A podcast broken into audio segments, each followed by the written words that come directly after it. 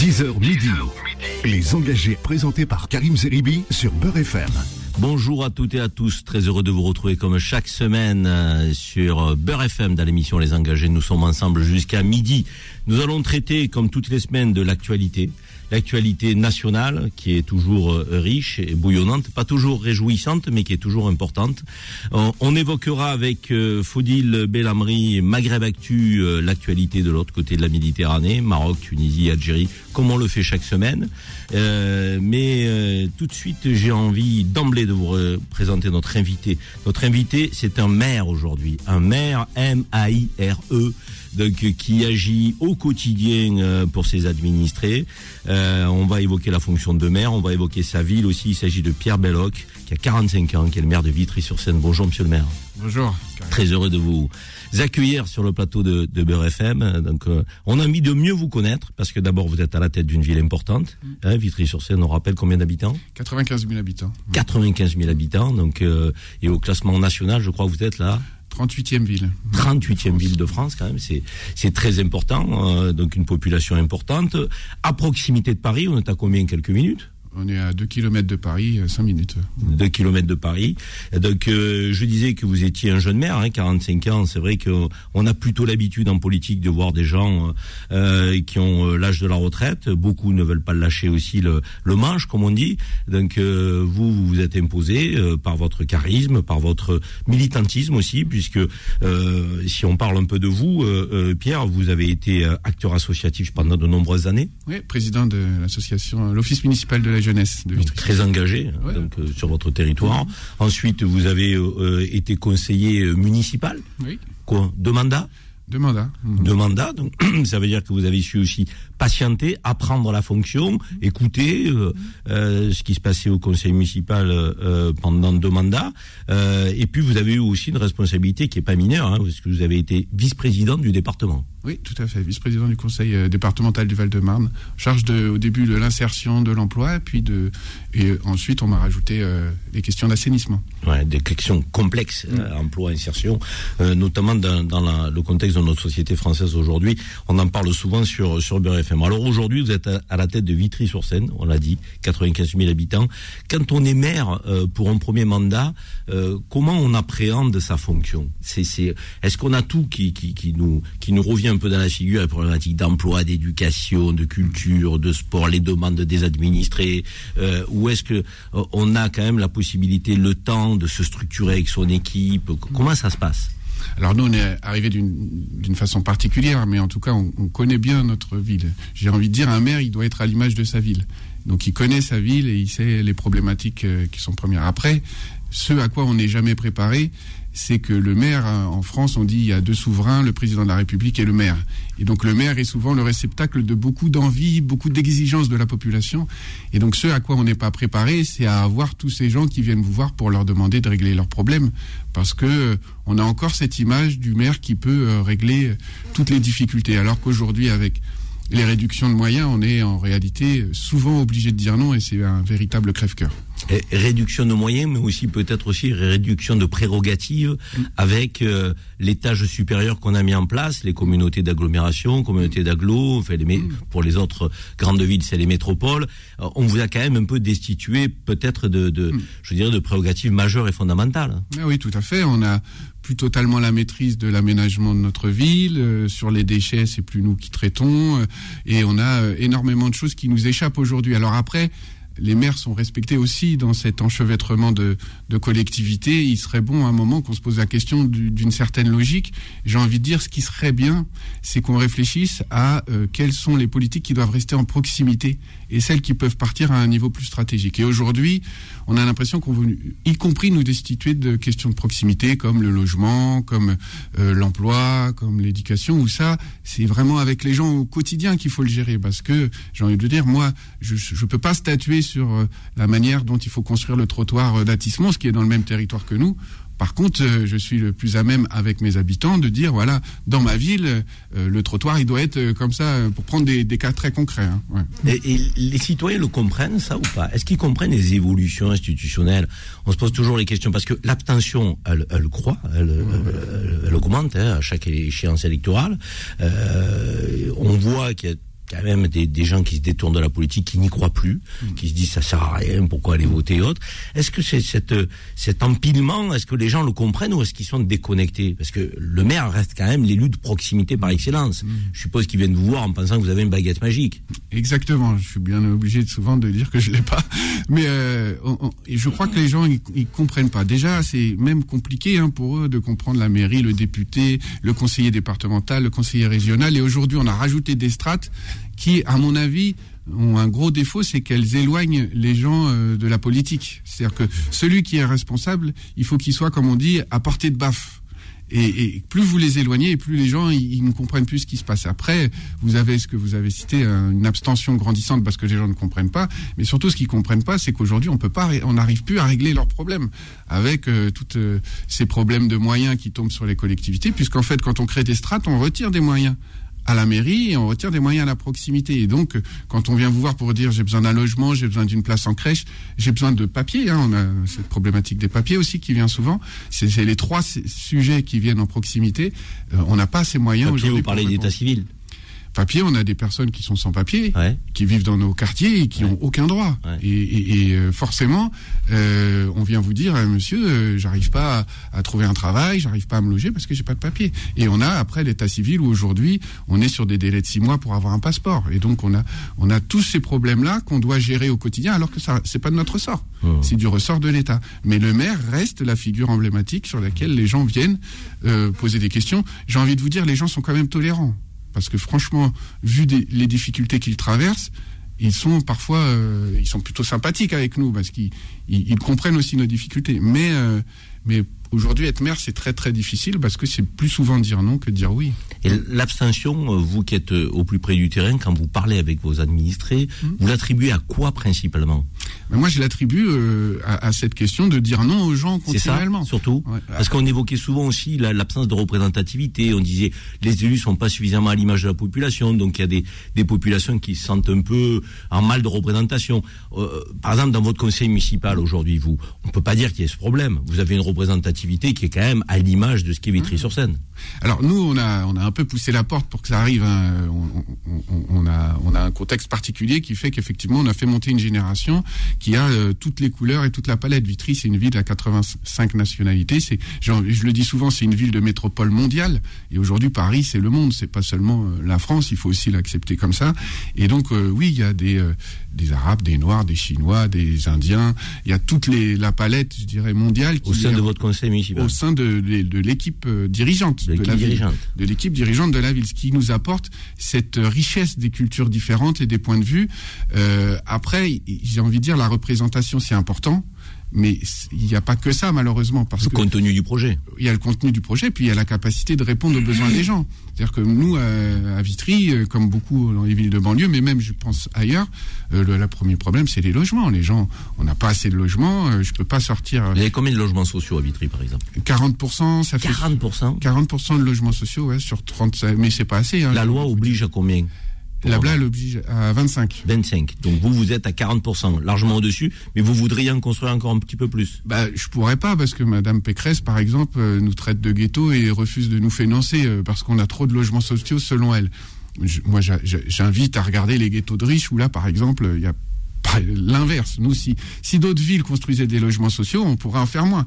Le problème, c'est que là, on a 8000 demandeurs de logement qui ne peuvent pas se loger ailleurs que dans un logement 8000 sur Vitry-sur-Seine 8000 demandeurs de logement. C'est énorme. Et 80% sont des petits revenus. C'est-à-dire qu'ils ne peuvent pas accéder à autre chose que le, PLAI, qui est le logement social le moins cher.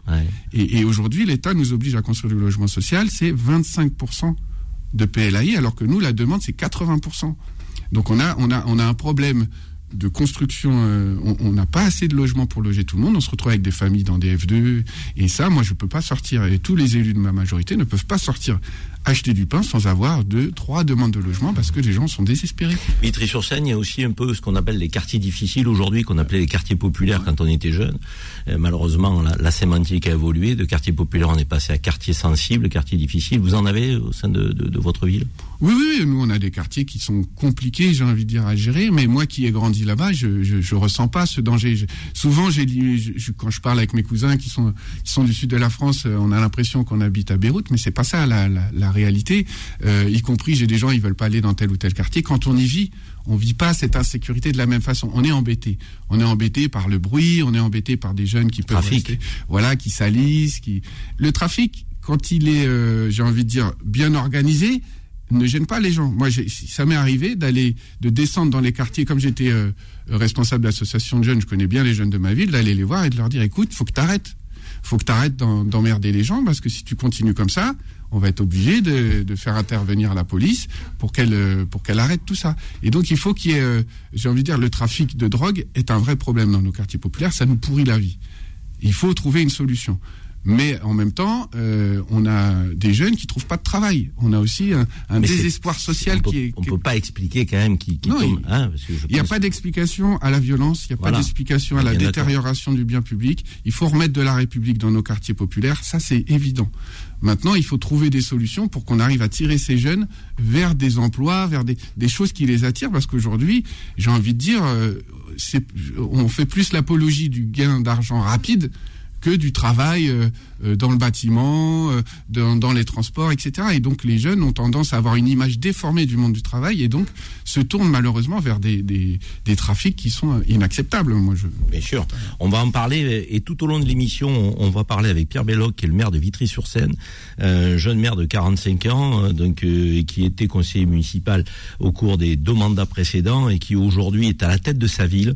Et nous allons aborder tous les problèmes, les problèmes à la fois locaux, euh, de dimension nationale. Est-ce que je sais que vous êtes aussi très impliqué dans la bataille aujourd'hui contre cette réforme des retraites, ah, oui. donc, que vous trouvez inacceptable et, et, et injuste. mais je voudrais aussi qu'on qu évoque un peu votre parcours. Vous, vous êtes un enfant de, de votre papa, votre maman. Que, quelle profession faisait-il? Alors, mais, mais j'ai un père qui était chef d'entreprise et une mère qui était cadre territorial. D'accord. Voilà. Mais très impliqué en politique, euh, y compris, je suis descendant, moi, de républicains espagnols et de résistants français. Donc, j'ai cette culture de, euh, du combat euh, politique, y compris sur la réforme des retraites. Euh, je fais partie de ceux qui résisteront jusqu'au bout parce que je considère que notre objectif en tant que militant, en tant que en tant que responsable politique, c'est de chercher le bonheur de nos habitants et d'aller chercher ces, ces, jours heureux, comme le dirait un de mes, mes collègues, parce que euh, le monde, il, il, a besoin de, de, de, de que l'humanité, elle trouve une issue à, à, un désespoir qui semble grandir. Et le camp du désespoir grandit trop aujourd'hui, et c'est à nous de faire vivre une autre société qui, qui, qui tire vers le haut euh, la vie des gens. Pierre, vous êtes engagé au Parti communiste oui. aujourd'hui, donc mmh. vous êtes maire communiste de Vitry-sur-Seine. Vous êtes engagé jeune au Parti communiste? Quel, mmh. Cet engagement, il est venu comment? Pas Pourquoi le Parti communiste Pourquoi euh, un engagement politique à un moment donné Vous aviez une aspiration, donc à quoi Une société plus juste de, depuis toujours, ça Moi, j'avais une histoire. J'ai des parents qui étaient engagés en politique, mais toutefois, j'en avais plutôt, j'avais pas envie d'y aller parce que c'est un engagement qui est dur, qui prend beaucoup de temps et qui est difficile. Vous l'avez vécu à la maison Voilà, je l'ai vécu à la maison. Après, euh, je me suis engagé dans les associations et puis j'ai travaillé. J'ai travaillé pendant dix ans. J'étais dans le privé euh, et, et, et euh, je me suis très vite rendu compte, en fait, que euh, j'allais pas m'en sortir. C'est-à-dire que j'ai un BTS euh, force de vente, j'ai tout vendu. J'ai vendu euh, des salles de bain, j'ai vendu des voyages, j'ai loué des voitures. j'ai eu cette expérience professionnelle qui me faisait dire que j'avais du mal à trouver les moyens de m'en sortir. Et, au bout d'un moment, quand vous pestez devant votre télévision, vous vous dites mais c'est pas possible. En fait, je vais casser ma télé, alors que cette énergie, cette colère, il faut que je la mette au service d'un projet commun. Comme moi, je savais je connaissais le monde politique, donc je savais que ce monde-là, il était pour ça. Et puis il y avait une deuxième chose, j'étais engagé dans les associations.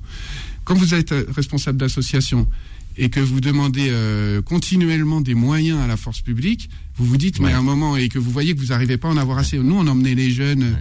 On emmenait les jeunes des quartiers populaires dans les, en, en vacances, etc.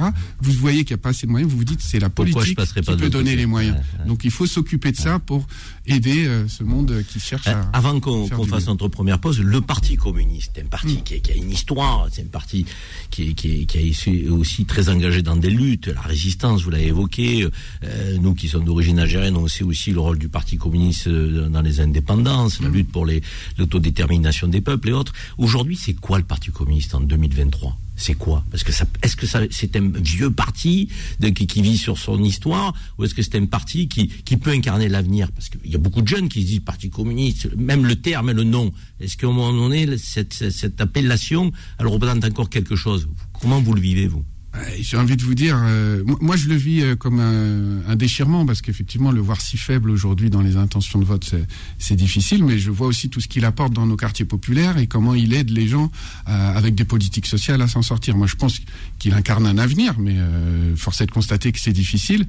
Par contre, il faut pas, il faut se rappeler qu'à la libération, un Français sur deux était communiste.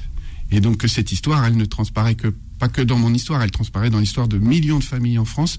À nous de redonner cet espoir aux gens qu'ils ont eu par leurs grands-parents euh, et de faire oublier euh, les crimes du passé. Comment vous expliquez que le Parti communiste en soit là où il est aujourd'hui, comme vous le dites, si peu d'impact dans la population Est-ce que c'est parce qu'il y a un leader qui s'appelle Mélenchon qui a un peu, on va dire, vampirisé euh, donc la, la, la, gauche, on va le dire comme ça Donc est-ce que c'est une absence de leadership ou c'est le logiciel communiste qui percute plus? Le, le, logiciel communiste, il doit se mettre à jour. Hein. C'est un mouvement perpétuel. Moi, je fais partie de la jeune génération qui, qui tendons à essayer justement d'amener cette mise à jour. Euh, Fabien Roussel intègre euh, beaucoup de dimensions du communisme, un peu cette gauche un peu républicaine euh, qui fait peur à certains et qui et qui séduit d'autres. Euh, moi, je pense qu'on a on a une capacité aujourd'hui à, à, prendre des responsabilités, à continuer à avancer. Après, c'est j'ai envie de dire, c'est la démocratie. Les gens les gens décideront euh, et on se soumettra à leur jugement. On va faire une première pause. Nous sommes avec euh, Pierre Belloc, le maire de Vitry-sur-Seine, une ville de 95 000 habitants. Donc un jeune maire qui nous parle de son parcours, de ce qui se passe dans sa ville, mais aussi de, je dirais, d'actualité euh, nationale et internationale. On l'évoquera parce qu'il est très engagé aussi sur ce front. Donc petite pause, on revient dans quelques instants. À tout de suite. Les engagés, les engagés reviennent dans un instant. 10h midi. Les engagés présentés par Karim Zeribi sur Beurre FM. De retour dans les engagés pour poursuivre notre émission en présence aujourd'hui en plateau dans notre studio de Pierre Belloc, le maire de Vitry-sur-Seine, maire d'une ville de 95 000 habitants. On se doute pas, mais il y a énormément euh, de villes importantes euh, donc en banlieue parisienne, en proche banlieue parisienne, puisqu'on est à 2 kilomètres de, Paris. Euh, et c'est toujours intéressant de voir un acteur de terrain venir nous parler de l'actualité, parce qu'on a souvent des gens qui euh, sont intéressants, certes, mais parfois un peu déconnectés des réalités euh, de ce que vivent nos compatriotes. justement, ces réalités, Monsieur le Maire, on va en parler avec cette réforme des retraites. J'ai vu que vous étiez très mobilisé, donc dans tous les cortèges de manifestants, euh, donc et vous appelez à une manifestation très forte le 7 mars, vous et d'autres euh, femmes et hommes politiques de notre pays. Euh, la question qu'on a envie de se poser, c'est faut-il une réforme des retraites? Avant de parler de cette réforme en tant que telle, qui apparaît injuste et inacceptable pour bon nombre de nos compatriotes, faut-il une réforme? Est-ce que notre système par répartition, qui est un système qui date effectivement du Conseil national de la résistance, euh, est en danger. Je pense qu'il est en danger, cette réforme le met en danger. Moi, je pense qu'il faut une réforme, mais qui va complètement à l'opposé de celle qu'on voit là. Pourquoi? Parce que cette réforme, elle va diminuer les droits des gens. C'est-à-dire que vous partez, il y a la, question du 64 ans, mais dans la réalité, euh, moi, déjà, je partais pas à 64 ans si je calcule les trimestres euh, avant la réforme. C'était 65 ans, etc. Le problème, c'est que plus on va reculer l'âge et moins, plus on va diminuer les pensions, plus les gens vont faire appel à d'autres solutions. Et en fait, ils vont faire appel aux retraites complémentaires. Et déjà, on entend sur les radios les publicités pour euh, achetez-vous une assurance vie, etc., pour pouvoir avoir plus de moyens. Donc, sous couvert de sauver le, régime par répartition, en baissant les droits qu'il permet, c'est comme pour la Sécu. Vous êtes obligé de faire appel au privé et donc à une retraite par capitalisation pour pouvoir avoir à la fin des droits suffisants pour vivre. Mais quand on vous dit, Monsieur le Maire, qu'il y a euh, plus de retraités que d'actifs aujourd'hui et que euh, ce qui fait fonctionner notre système de retraite, ben, c'est aussi les, les, les, questions de démographie et de cotisation euh, face à cette démographie euh, qui s'est inversée. Aujourd'hui, on a plus de retraités que d'actifs. Comment on fait pour équilibrer le système, selon vous? Ben, il faut trouver le moyen de mettre des nouvelles recettes. On parle de 12 milliards. Alors, c'est une question d'hypothèse, hein, c'est 12 milliards. Mais bon, prenons. Le corps a fait cette hypothèse sur 2030, je crois. Voilà. Et encore, on pourrait en choisir une autre. En 2070, il n'y a pas de déficit des retraites. Mais bon, bref, prenons cette hypothèse qui manque 12 milliards. On a les moyens de 12 milliards, c'est pas énorme. Face sur sur 350 milliards, pour le rappeler. Sur 350 milliards. Voilà, exactement. Sur cette masse-là, c'est pas quelque chose d'énorme. Aujourd'hui, quand on gère des budgets, on sait, on sait très bien que c'est pas quelque chose d'inatteignable.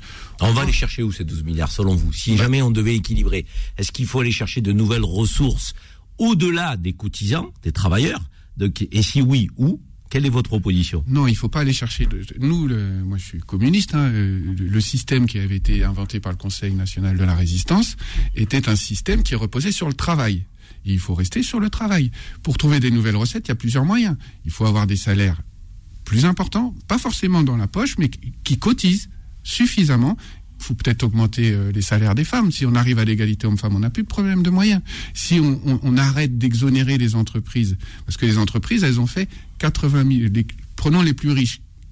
Ils étaient à 45 milliards de distribution de dividendes l'année dernière.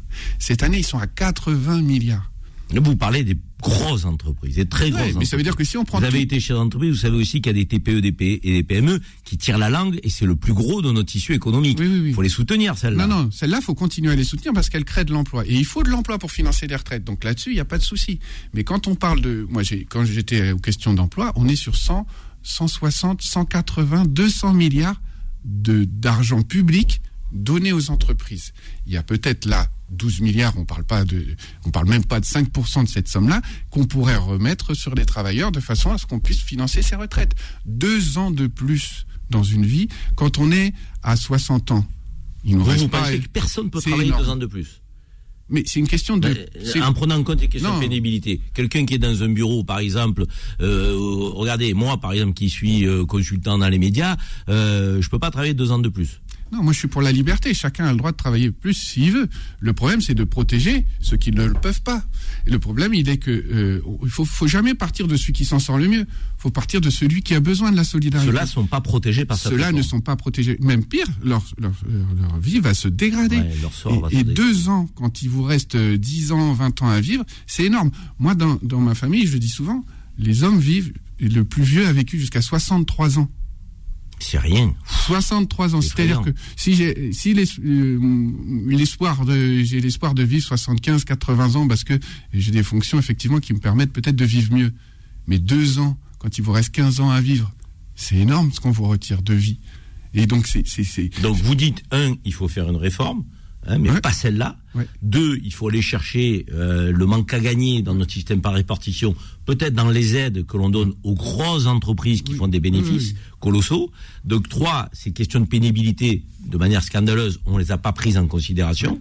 Il y a des gens qui vont peut-être mourir au travail, qui, qui n'arriveront pas à profiter, de, qui meurent déjà, qui profiteront pas de leur retraite. Vous avez évoqué euh, les salaires, euh, l'égalité euh, des salaires hommes-femmes, et effectivement c'est une manne importante. Et quand on, on, on voit qu'on est en capacité avec les valeurs qui sont les nôtres, de donner des leçons parfois à des pays euh, sur les questions d'égalité femmes mais on n'applique même pas l'égalité salariale dans notre pays. Il faudrait peut-être qu'on balaye un peu devant notre porte. Euh, la question des, de l'emploi des seniors, vous qui avez travaillé sur la question de l'emploi euh, au département, comment vous expliquez qu'à 55 ans, on dit à quelqu'un qu'il est plus bon rien dans une entreprise? Et qu'est-ce qu'on peut faire pour lutter contre ce phénomène? Parce que ça, c'est un vrai sujet. Aller mener les gens jusqu'à 64 ans, alors qu'à 55 ans, on les laisse sur le carreau, c'est quand même un peu schizophrénique comme opposition. Mmh. Ouais, tout à fait. Et quand on prend les, chiffres dans les autres pays où ils sont à 67 ans déjà, en général, les gens ne sont pas déjà allés jusqu'à 60 ans. On a un problème, c'est que les gens ont déjà du mal à arriver à 60 ans parce que cassé par la vie. Euh, il, faut dire qu'aujourd'hui, les technologies, etc., évoluent tellement vite que c'est difficile, quand on a une certaine expérience, de se réadapter à tout. Et donc, euh, les entreprises se débarrassent des personnes euh, qui sont plus âgées. Alors, des fois avec un chèque, mais pas toujours. Et donc, on se retrouve avec des gens, moi, je, le vois dans nos quartiers populaires, avec des gens dans le bâtiment notamment, qui à 45 ans, 50 ans, n'arrivent plus à, travailler et donc se retrouvent en arrêt maladie. Et la réalité, c'est que plus on décale l'âge de départ euh, à la retraite, plus on se retrouve avec des arrêts maladie et des gens en fait qui vivent euh, malades avec euh. De toute façon, c'est un coût pour la société, une aide euh, par la sécurité sociale de façon à, réussir à aller jusqu'à l'âge des retraites pour qu'il y ait un basculement. Mais ils perdent aujourd'hui, ils vont perdre des trimestres, ils vont perdre des moyens. Et s'ils perdent ces moyens, on se retrouve avec des retraités. Moi, j'ai des retraités sur ma ville qui vivent avec entre 500 et 700 euros par mois. Mais ça veut dire qu'ils ne bénéficient pas du minimum vieillesse? Ben, le minimum vieillesse, euh, il est, il est, euh, il est à 700, euh, doit être entre 700 et 800 euros aujourd'hui. Je crois 850. Ouais, voilà, 850, il a augmenté.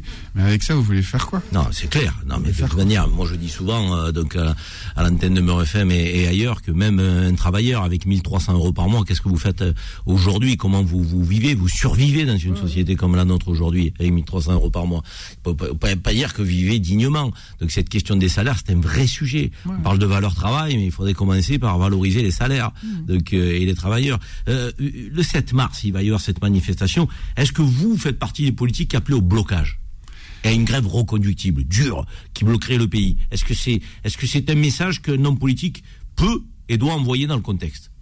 En tant que maire, moi, je n'appelle pas au blocage dans le sens où euh, ça va, ça va créer des, beaucoup de désagréments. Mais en tant que militant politique, je pense que si le gouvernement n'entend pas, c'est la seule solution. Si on ne tape pas au portefeuille, on n'arrivera pas à obtenir ce qu'on veut. Parce que le gouvernement, il n'écoute. Aujourd'hui, il est élu. Moi, je dis souvent, c'est pas Macron qui préside la France, c'est les banques. Euh, il écoute que ceux qui ont l'argent. Et si ceux qui ont l'argent commencent à se plaindre parce qu'on a bloqué le portefeuille, à ce moment-là, il y aura peut-être quelque chose qui bouge. On le voit. On a sur C'est pas un peu une caricature, ça C'est les banques qui gouvernent la France Bah, euh, Parce c'est l'image que C'est parce- j'utilise. Parce qu'ils viennent de chez Rothschild euh, ou, ou globalement parce que vous pensez que le système politique est gangréné par l'argent? Non, parce qu'il vient de chez Rothschild, mais parce qu'on regarde les politiques qu'il mène. Toutes les politiques qu'il mène, elles ne, elles ne visent qu'à favoriser les gens qui ont des moyens. Moi, j'ai rencontré des chefs d'entreprise qui m'ont dit depuis que j'ai vendu mon activité, et donc euh, j'ai des parts dans les sociétés que j'avais, je n'ai jamais été aussi riche. Je n'ai jamais été aussi riche. Des gens, j'ai rencontré, euh, en tant que maire, on rencontre ces gens-là, ils disent jamais, jamais, je n'ai eu autant d'argent. Et j'en demande pas tant. Donc il y a un moment, c'est un projet de société qu'il faut défendre. On a des. Mais vous êtes quand même pas contre les gens qui gagnent de l'argent. Parce Ah que non. souvent, l'image des communistes, c'est ces gens-là euh, euh, qui sont encore dans une forme de lutte des classes qui, est- qui est dépassée, euh, l'ascension sociale euh, de ceux qui gagnent de l'argent et parfois qui sont partis de rien. Donc, eh ben, ils les, les pointent du doigt, euh, ils les rendent suspects. euh, c'est pas tabou l'argent pour vous. Ah non, au contraire, nous, c'est- l'inverse. Les communistes, nous, on est pour que tout le monde soit riche. Donc on peut pas être contre les riches. Mais ça, vous savez que c'est impossible. Tout le monde soit riche. C'est une société idyllique. Donc l'idéal peut être un horizon, mais il y a quand même un principe de réalité. Euh, pour construire des richesses, et on va pas revenir au logiciel de Karl Marx, mais il faut, il va, faut, il faut quand même des outils de production. Il faut les faire fonctionner. Donc et il y a des échelles dans dans dans, dans l'économie. Donc il est normal qu'un chef d'entreprise qui prenne des risques, souvent avec euh, son propre argent. Je parlais des PME hein, que vous connaissez, parce que vous en avez sur votre ville, des petites et moyennes entreprises, pour ceux qui nous écoutent. Donc là, on ne parle pas d'entreprise du CAC 40, on ne parle pas de gestionnaires, on parle de gens qui ont créé une entreprise, qui créent des emplois, qui créent donc des richesses dans notre pays, qui prennent des risques en allant avoir des banques et en engageant parfois leur patrimoine. Cela, quand même, il faut qu'en retour de ces risques pris, et, et de cette entreprise créée qui crée des richesses et des emplois puissent gagner de l'argent, et peut-être un peu plus que leurs collaborateurs. C'est pas dramatique. Non, mais il faut s'entendre sur ce qu'on appelle riche. Moi, un- quelqu'un qui gagne 5000 euros par mois est pas riche. Moi, je parle de quand je, je dis je dis il faut s'attaquer aux riches, c'est quand on, on est sur du 10, 20, 20 000. euros. Ça existe en France, c'est des centaines de milliers de personnes hein, qui touchent ça. Ils sont pas pas aussi nombreux que tout le reste qui est plutôt dans la pauvreté, mais c'est ces gens-là qui, qui, à un moment, à quoi ça sert l'argent? Qu'est-ce que vous allez faire de cet argent? Euh, Acheter un nouveau jet, acheter une nouvelle Porsche, alors qu'à côté de chez vous, ou en bas de votre rue, vous avez ou la femme qui nettoie, qui nettoie votre maison, elle, elle n'arrive pas à s'en sortir. Je pense que même les gens qui ont des moyens, même ces petits entrepreneurs, ils ont envie que leurs salariés vivent bien. Et pour ça, il faut, euh, il faut créer des mécanismes de distribution de la richesse qui permettent que tout le monde vive bien. Il faut, bien sûr, les petits entrepreneurs, j'en connais beaucoup, et on les soutient, les artisans, les commerçants. Au contraire, ils animent notre société, ils, ils créent énormément de richesses. Ceux-là, il faut les soutenir. Mais il y a des gens qui, sincèrement, euh, se gavent, je le dis. Ils, Ouais, se- bien ils se, sûr. ils se gavent et, et, et il faut pas se tromper. L'argent, il est fait par les petits et absorbé par d'autres. Maintenant, il faut que, ok, vous, vous gagnez de l'argent, vous avez pris des risques, vous avez fait, mais distribuons la richesse à partir de euh, quand- lorsque les gens vivent mal. Mmh. La question, elle est dans un modèle de société. Euh, qu'est-ce qu'on veut pour que tout le monde vive bien? Il n'est pas de supprimer à qui que ce soit quoi que ce soit. Il faut que tout le monde vive bien. Et aujourd'hui, je l'ai dit, le camp du désespoir progresse trop. on a trop de gens qui vivent en difficulté. Et le camp du désespoir, ça finit souvent par le fascisme. Dans l'histoire, c'est souvent le fascisme qui prend le dessus. Les communistes, en, général, après, on s'est battu, on a réussi à gagner quelque chose, mais rarement, euh, c'est le, le bon qui triomphe du Le contexte politique aujourd'hui vous inquiète tel qu'il est, euh, je dirais, euh, tel qu'il se dessine, avec Emmanuel Macron qui fait un deuxième mandat et qui pourra pas se représenter pour un troisième? Je pense que ça, ça vous dérange pas trop, au contraire. Donc, les Nupes quand même qui un peu, je dirais, boitante parfois, hein, il faut le dire, hein, parce qu'on a des voix un peu dissonantes à l'intérieur et qu'un leader, Jean-Luc Mélenchon, qui semble ne rien vouloir lâcher et qui déjà se, positionne pour la future échéance mais peut-être pas avec une liste d'union euh, donc euh, derrière lui. Euh, une droite incarnée par Ciotti, qui est quand même pas le plus grand progressiste de la droite républicaine, et une Marine Le Pen, malgré tout, qui a fait rentrer 89 parlementaires à l'Assemblée nationale et qui semble, j'ai envie de dire, se, se, j'allais dire se crédibiliser. Je sais pas si le terme est correct, mais en tout cas, qui est moins dans l'outrance que pouvait l'être son, son père, par exemple, et le, le FN tel qu'on l'a connu. Est-ce que ce contexte politique, euh, avec la colère des Français, mm. avec la souffrance des Français sur le plan social et économique, on va évoquer aussi les, enjeux de sécurité, parce que je sais que c'est pas un thème tabou pour vous. Est-ce que ça peut nous amener doucement, mais sûrement, vers potentiellement euh, donc des extrêmes qui prendraient le pouvoir dans notre pays. Mmh. Oui, oui. Alors après, il faut s'entendre sur les extrêmes parce que nous, on nous classe à l'extrême gauche. Moi, je suis pas à l'extrême gauche, je suis euh, à gauche, euh, mais je suis très inquiet. Vous avez raison. Je pense qu'on a des similitudes avec des années, euh, des années 30 qui ont été euh, des années euh, qui ont amené au fascisme, où une population qui se paupérise beaucoup, de grandes inégalités qui se creusent. La France n'était pas un pays d'inégalité, et elle le devient. Hein, et, et elle le devient. Et, et si vous regardez, dans les pays où les inégalités sont fortes, c'est souvent l'extrême droite qui prend le, le, dessus. Heureusement, par exemple, Lula a récupéré au Brésil. Le Brésil mhm. est un des pays les plus inégalitaires du monde, euh, mais l'extrême droite est, est, passée par là. Et donc, il, il, et après avoir fait euh, un passage vers l'extrême droite, ils reviennent vers Lula. Ils sont revenus vers Lula. Ils sont, ils sont revenus vers Lula et vers la gauche. Mais euh, ça, c'est dû à une, une, figure Donc nous, on a ce vrai problème à gauche à trouver une figure charismatique. Moi, je, je suis élu de la Nupes aux législatives en tant que député euh, suppléant. Euh, je trouve que le discours qui est porté en ce moment est un peu euh, difficile à entendre par les Français parce que c'est beaucoup d'invectives et de choses comme ça. Il faut être plutôt dans la construction d'un projet. C'est un peu pathétique hein, si, si c'est passé à l'Assemblée nationale, reconnaissez-le. Même Fabien Roussel l'a dit. Hein. Oui, oui, oui, c'est très compliqué. Euh, j'ai envie de vous dire, moi, dans mon conseil municipal, les invectives, etc., c'est du quotidien. La, politique, c'est un rapport de force. Hein. C'est une bagarre. Il faut pas se mentir. C'est physique. Donc, mais après, il faut être correct. Il faut se respecter.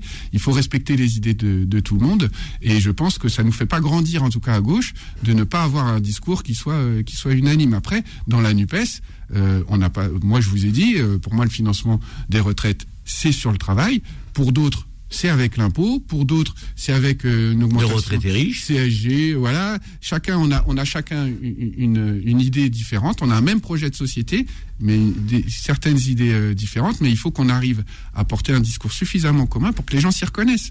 la gauche qui n'est pas unie ne peut plus gagner dans le pays. On le voit. Ah oui, oui, oui. On est, on est. Euh, la gauche n'a jamais été aussi faible dans le pays. Ça fait partie des inquiétudes que, que, que dont vous parlez. Euh, mais elle, le problème qu'on a en France, moi, je l'ai regardé Hein. c'est que les gens s'abstiennent. Les gens, je pense que la France n'est pas un pays raciste, loin de là. La France n'est pas, un, pas un pays qui euh, a des idées, euh, les, qui porte fort les idées de Le Pen. le problème, c'est que vous regarderez, il y a deux courbes la courbe de l'abstention et la courbe du vote à gauche. Au plus l'abstention est grande, au plus effectivement derrière on a des s'écroule. et il y a un croisement. Hein. populaire. Il y a un croisement, il y a un point à tout ça. C'est 80. C'est-à-dire que quand on a pris le pouvoir à gauche, il faut surtout ne pas décevoir les habitants. Et quand on déçoit, et c'est ce qui arrive à la gauche, on le paye très cher. Quand le Parti communiste, il est à 2% au présidentiel. Parti socialiste, fait pas mieux. Des partis qui sont quand même, euh, ont été installés en France. C'est parce qu'ils ont déçu les Français. Et donc aujourd'hui, on n'a plus le droit de décevoir, y compris moi en tant que maire. Euh, mon idée, c'est d'essayer de faire en sorte de ne pas décevoir mes administrés, parce que je sais que ça, ça se paye très cher. Ça se paye très cher pour les gens, et pour la gauche. Pierre Belloc est avec nous, c'est le maire de Vitry-sur-Seine, une ville de 95 000 habitants. C'est un maire communiste qui nous parle de l'avenir de la gauche, qui nous parle des sujets d'actualité. On a évoqué la réforme des retraites. Petite pause et au retour, on va évoquer aussi les enjeux de sécurité, d'éducation, qui ne sont pas des questions de tabou pour une gauche qui se dit républicaine. Et c'est aussi ce que Fabien Roussel, euh, le patron des communistes, euh, nous dit régulièrement. Cette gauche républicaine ne doit pas avoir de tabou sur ces questions-là. Tout de suite, les amis. Les engagés, les engagés reviennent dans un instant. 10h midi. Les engagés présentés par Karim Zeribi sur Beurre FM. De retour dans les engagés avec euh, le maire de Vitry-sur-Seine, Pierre Belloc, est avec nous, un jeune maire communiste. Euh, je dis jeune, il a 45 ans. Il me disait à la pause, je suis pas si jeune que ça, mais si. En politique, c'est jeune, 45 ans, donc euh, c'est même très jeune. Et qui nous parle ben, sans tabou, hein, donc de toutes les questions qui lui tiennent à cœur. on va évoquer les questions de sécurité dans un instant. On vient de parler de la réforme des retraites. Euh, monsieur le maire de, Vitry-sur-Seine la trouve, comme beaucoup d'élus euh, euh, de gauche, mais pas seulement. Hein, donc il y a des élus de tous bords, je pense injuste donc cette cette réforme. Et euh, vous nous disiez que euh, selon vous il faut qu'il y ait beaucoup de monde dans la rue il faut que le, euh, les Français tapent fort pour faire reculer ce gouvernement parce que c'est le seul moyen aujourd'hui vu qu'à l'Assemblée nationale le débat est quasiment plié. Il a été plutôt basé sur des invectives pas très constructifs il va passer au Sénat dont on n'entend pas grand chose là-dessus puisque c'est la, la, droite qui est aux responsabilités qui est plutôt favorable à cette réforme et, et reviendra donc à l'Assemblée nationale pour être entériné soit par un 47-1, soit euh, hmm. euh, donc par euh, un vote avec la force d'appoint que représenteront les, les républicains. Sur les questions de sécurité, monsieur le maire, on dit souvent que la, gauche est plutôt laxiste sur ces questions, qu'elle les prend pas en considération, alors que l'insécurité existe sur la voie publique, on parlait de trafic de drogue tout à l'heure, qui gangrène bon nombre de cités de notre pays et certainement euh, certaines de, de, de Vitry-sur-Seine. Vous, quel est le, le, le, rapport que vous avez à ce thème, à cette, cette question de la sécurité? Pour vous, c'est une question éminemment importante qu'il faut traiter. Euh, c'est une question qu'il faut aborder avec un esprit républicain, ou on en fait trop là-dessus, euh, selon vous, par rapport à la réalité de ce qui se passe sur le terrain? Non, non, moi je peux pas dire qu'on en, on en fait trop, puisque euh, au quotidien, on le voit, les gens nous appellent sur ces questions-là et nous demandent d'agir. Euh, moi, tout d'abord sur la sécurité, il faut assurer, c'est notre rôle en tant que responsable politique, et c'est une question de confiance dans le contrat républicain qu'on a avec les Français. Il faut assurer la sécurité des, des biens et des personnes. Euh, on ne peut pas tolérer qu'il y ait là-dessus euh, ne serait-ce qu'une once de, de, laxisme, comme, euh, comme vous l'avez dit. Et euh, il faut des fonctionnaires de police pour assurer cette sécurité. Alors moi, j'aimerais bien que dans la police, il y ait aussi beaucoup plus de monde qui viennent de nos quartiers populaires, parce que ça permettrait d'avoir une relation peut-être un peu plus euh, intelligente entre les uns et les autres. Parce que il n'y a pas assez de fonctionnaires de police pour assurer la sécurité. Moi, Vous avez un commissariat à Vitry 100 000 habitants, 120 policiers.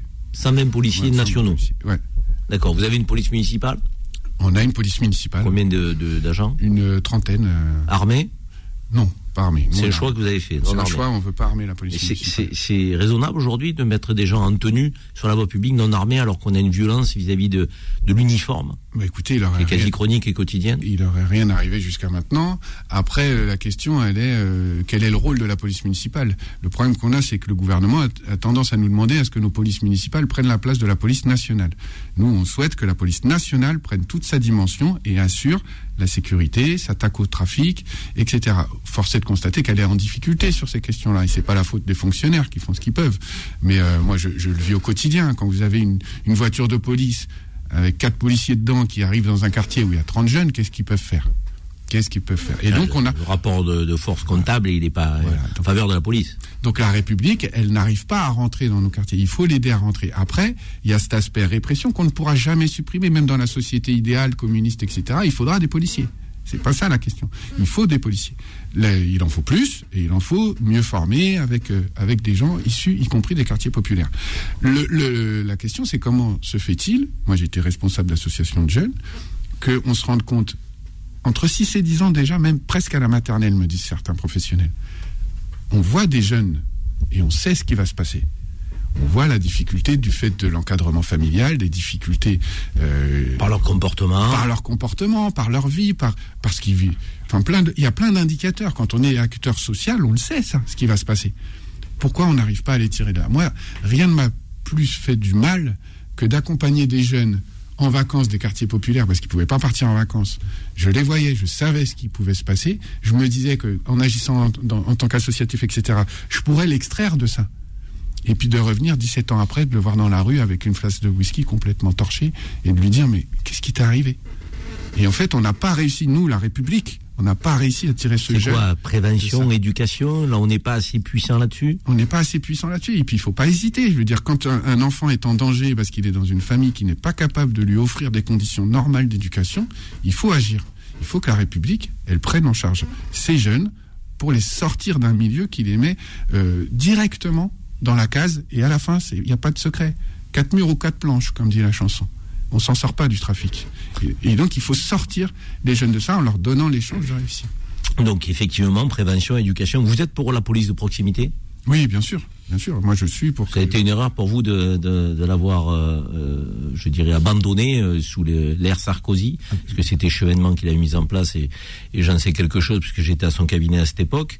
Euh, et derrière, la, la droite est arrivée à supprimer la police de proximité. Vous pensez que c'était une erreur? Bien sûr que c'est une erreur. Moi, moi, pour assurer la sécurité dans un quartier, il faut y être présent. Il faut connaître. Il faut pas se mentir. Le policier, s'il n'est pas connu, il peut faire peur. Alors que s'il est là tous les jours, si euh, quand vous allez au boulanger, vous le voyez, vous discutez avec lui, vous allez lui faire confiance et vous allez lui donner les informations qui lui permettent d'assurer la sécurité. Et, et lui, ça lui rendra aussi la tâche plus facile parce qu'il peut aussi avoir peur de rentrer dans un quartier en ne sachant pas dissocier le voyou de la personne honnête, parce que c'est parfois difficile quand vous avez des jeunes en face de vous. Quoi.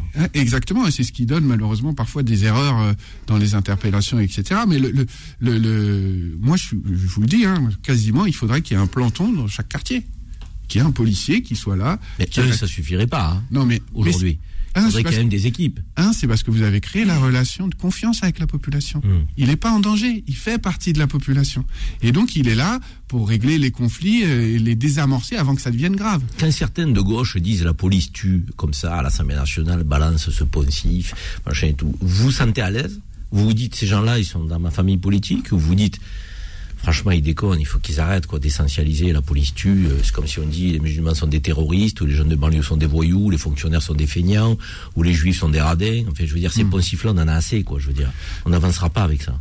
Non, moi je suis d'accord là-dessus. On n'avance pas parce qu'on on, on- on crée une image à un corps euh, et alors qu'on n'a pas besoin euh, de, de, de coller ça. Il n'y a pas que la police qui tue. Hein, si on va comme ça, il y a des gens euh, qui conduisent drogués, euh, alcoolisés. euh, Il y a des, enfin, il y a, il y a- enfin, je vais, il y a tout le monde. euh, c'est des accidents la qui police, peuvent en arriver. plus, elle est là pour protéger. euh, elle tue, elle tue pas. Il y a, il y a des bavures de temps en temps, et c'est très regrettable. Et même certains syndicats de police le condamnent et, et appellent toujours à plus de déontologie. Mais quand même, l'immense majorité des policiers, je sais pas si vous partagez ça, mais fait son travail euh, avec difficulté et essaye de le faire de la meilleure des manières. Non, je pense pas qu'un policier le matin sort de chez lui en se disant euh, je vais me faire des jeunes de quartier ou je vais euh, je vais tirer sur des gens, sortir mon mon, flingue quoi. Ben, moi, en tant que maire, je suis chef de la police sur, ma ville. C'est partagé avec la préfet, etc. Donc j'ai eu l'occasion d'échanger avec le commissaire. Je vais régulièrement au commissariat. Je discute avec les fonctionnaires de police. Fonctionnaires de police, ils n'ont qu'une tâche, et s'il y a tel très, très bien, c'est d'assurer la sécurité la population. Quand on en arrive à un policier qui tue euh, ou, ou qui, euh, parce qu'ils font l'usage de la force, le problème il est là, c'est que vous pouvez pas ne, dans ce métier-là, il faut faire l'usage de la Mais force. bien sûr. Et il faut le faire de manière proportionnée. Et parfois, c'est un métier comme beaucoup d'autres métiers, l'usage de la force n'est pas euh, à, à- à l'image de ce qui devrait être. Et donc, on a des accidents, c'est condamnable, il faut condamner les policiers par contre. Il n'y a, pas à avoir euh, là-dessus d'hésitation parce que ça montre un exemple. Le policier montre de, de, de- de- ces manquements de voilà. Il faut condamner ces policiers-là. Et en même temps, il faut euh, aussi reconnaître, et il faut aussi les soutenir et qu'ils soient assez, qu'ils aient les moyens d'assurer leur mission dans de bonnes conditions. On va faire une petite pause et, et je vous propose de revenir euh, après cette très courte pause avec notre rubrique Maghreb Actu, Faudil Belhamri qui est chaud bouillant hein, parce qu'elle est riche, l'actualité de l'autre côté de la Méditerranée. Donc on fera réagir notre maire euh, Pierre Belloc qui est présent sur le plateau, maire de Vitry-sur-Seine, qui est sensible aussi à ce qui se passe de l'autre côté de la Méditerranée et qui nous dira un peu la manière dont il perçoit les rapports, les relations, les combats qu'il a à mener. Donc euh, important aussi d'évoquer la question euh, euh, des relations internationales. À tout de suite les amis. Les engagés, les engagés reviennent dans un instant. 10h midi. Les engagés présentés par Karim Zeribi sur Beurre FM. De retour dans les engagés pour poursuivre notre émission. Il est bientôt 11h et quand il est bientôt 11h, c'est la rubrique Mag- Maghreb Actu, le fait marquant. C'est la rubrique de Faudil Bellamri. Bonjour Faudil, ça va? Bonjour Karim, très très bien même. Bon, tranquille, je te sens détendu, c'est bien. hein, donc Faudil est un jeune journaliste qui est parfois euh, stressé euh, donc, euh, par euh, l'actualité, euh, qui est riche, et il doit choisir les éléments d'actualité euh, de l'autre côté de la Méditerranée pour vous informer, pour faire en sorte que vous soyez au courant ben, des éléments d'actualité les plus chauds. Alors, du côté de la Tunisie, qui fait beaucoup parler euh, ces dernières heures, ces derniers jours, Faudil, qu'est-ce qu'on peut dire de l'actualité tunisienne? Eh ben, c'est le président tunisien Kaïs Saïd qui a suscité la consternation en Tunisie et à l'étranger lorsqu'il a laissé entendre le mardi 21 février que l'arrivée de migrants subsahariens faisait partie d'un complot visant à affaiblir l'identité arabo-islamique de la Tunisie. Le chef de l'État tunisien a affirmé qu'il existe un plan criminel pour changer la composition du paysage démographique en Tunisie, ajoutant que certains individus ont reçu de grosses sommes d'argent pour donner la résidence à des migrants subsahariens. Il a également qualifié ces migrants de horde de migrants clandestins dont la présence en Tunisie serait la source de violences, de crimes et d'actes inacceptables. Le président a insisté sur la nécessité de mettre rapidement fin à cette immigration qu'il assimile à une volonté de faire de la Seulement un pays d'Afrique et non pas un membre du, du monde arabo-islamique. Les propos du président tunisien ont provoqué de vives réactions et ont suscité des inquiétudes quant à l'avenir de la politique migratoire en Tunisie. Et nous partageons ces inquiétudes parce que cette sortie, effectivement, elle apparaît incompréhensible dans le contexte tunisien. Les Tunisiens ont besoin de voir un pays qui se développe sur le plan économique, avec euh, euh, des acquis et des droits sociaux euh, plus importants et une forme de cohésion nationale qui fait défaut à ce beau pays que nous aimons beaucoup, de 11 millions d'habitants, qui est à proximité de, de la Libye, comme on le sait, pays qui est un peu dans le chaos, mais aussi de l'Algérie, qui soutient donc son, son voisin euh, tunisienne. Donc on espère que cette mauvaise passe euh, euh, va rapidement se dissiper parce que ces propos semblent quand même inacceptables vis-à-vis de migrants subsahariens que les pays du Maghreb font partie de l'Afrique. On aime le rappeler. Nous on aime quand l'Afrique elle est unie. du côté de la Tunisie, est-ce qu'on on peut avoir une information un peu plus positive ou pas? Oui, le président de la République tunisienne, toujours Kais Saïd, a annoncé mercredi 22 février le limogeage du ministre de l'Emploi et de la formation professionnelle Nassardine Ansibi. C'est ce qu'a confirmé un communiqué de la présidence de la République. Cette décision s'inscrit dans le cadre des mesures prises par le chef de l'État pour répondre aux besoins de la Tunisie et de son peuple. Parallèlement, Nordine Benjbira a été désigné par la présidence de la République tunisienne en tant que secrétaire d'État auprès du ministre des Affaires étrangères cette nomination a été saluée par les observateurs politiques qui ont souligné les compétences et l'expérience de Benjdera dans le domaine des affaires étrangères. Et peut-être une dernière info plutôt pratique là du côté de la Tunisie. Eh ben c'est la compagnie nationale tunisière qui informe ses clients qu'à compter du 1er mars et jusqu'au 29 octobre 2023, tous ses vols matinaux sur Paris et vers Djerba et Mont-Satir s'effectueront au terminal 3 de l'aéroport de Charles de Gaulle. Voilà, donc les vols euh, au départ de Paris vers Djerba et Monastir s'effectueront au terminal 3 de l'aéroport de Charles de Gaulle. Donc euh, c'est Tunisière qui donne cette information. On va euh, passer de l'autre côté, on va enjamber l'Algérie, on va aller euh, du côté du Maroc eh ben, un communiqué officiel du ministère de la Maison Royale et du protocole de la Chancellerie a annoncé ce mercredi 22 février que le roi du Maroc, Mohamed VI, a été atteint par une grippe. Son médecin personnel a recommandé à ce dernier de se reposer et d'éviter de voyager pendant quelques jours. Cette annonce est intervenue alors que le roi avait prévu de se rendre à Dakar au Sénégal pour une visite officielle euh, après avoir effectué une visite au Gabon ces dernières semaines. Nasser Borita, le chef de la diplomatie marocaine, est déjà arrivé sur place pour assurer la représentation du royaume. il y a un leadership euh, des pays du Maghreb vis-à-vis de l'Afrique subsaharienne qui se met en place. Ce leadership, il se, il se joue entre le Maroc et l'Algérie, euh, qui va, euh, je dirais, accroître et renforcer ses relations avec les pays d'Afrique subsaharienne.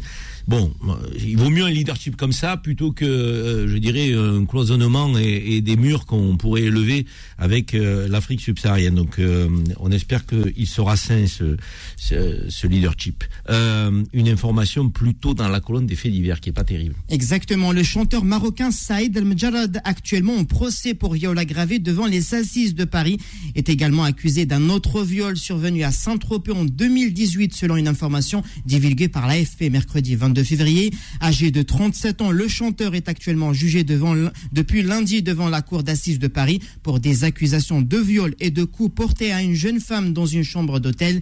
Il aurait rencontré cette dernière dans une boîte de nuit à Paris en 2016 en marge d'un concert. Toutefois, Saïd El-Mjarad nie les faits qui lui sont reprochés. En parallèle de cette affaire, l'artiste marocain est désormais renvoyé devant la justice pour un autre viol survenu en 2018 à Saint-Tropez.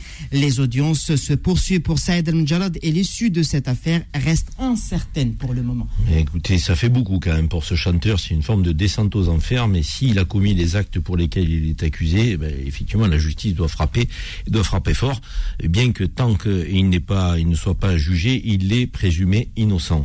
Euh, du côté de l'Algérie, eh ben, le ministre des Affaires étrangères et de la communauté nationale à l'étranger en Algérie a dénoncé une campagne mensongère alléguant la décision des autorités algériennes de suspendre la délivrance de visas touristiques au profit des citoyens français. Le ministre a précisé dans un communiqué que depuis le début de l'année, des mesures de facilitation ont été introduites pour permettre la délivrance de visas à l'arrivée au territoire national pour les citoyens européens souhaitant se rendre dans les 24 wilayas du sud du pays dans un cadre touristique.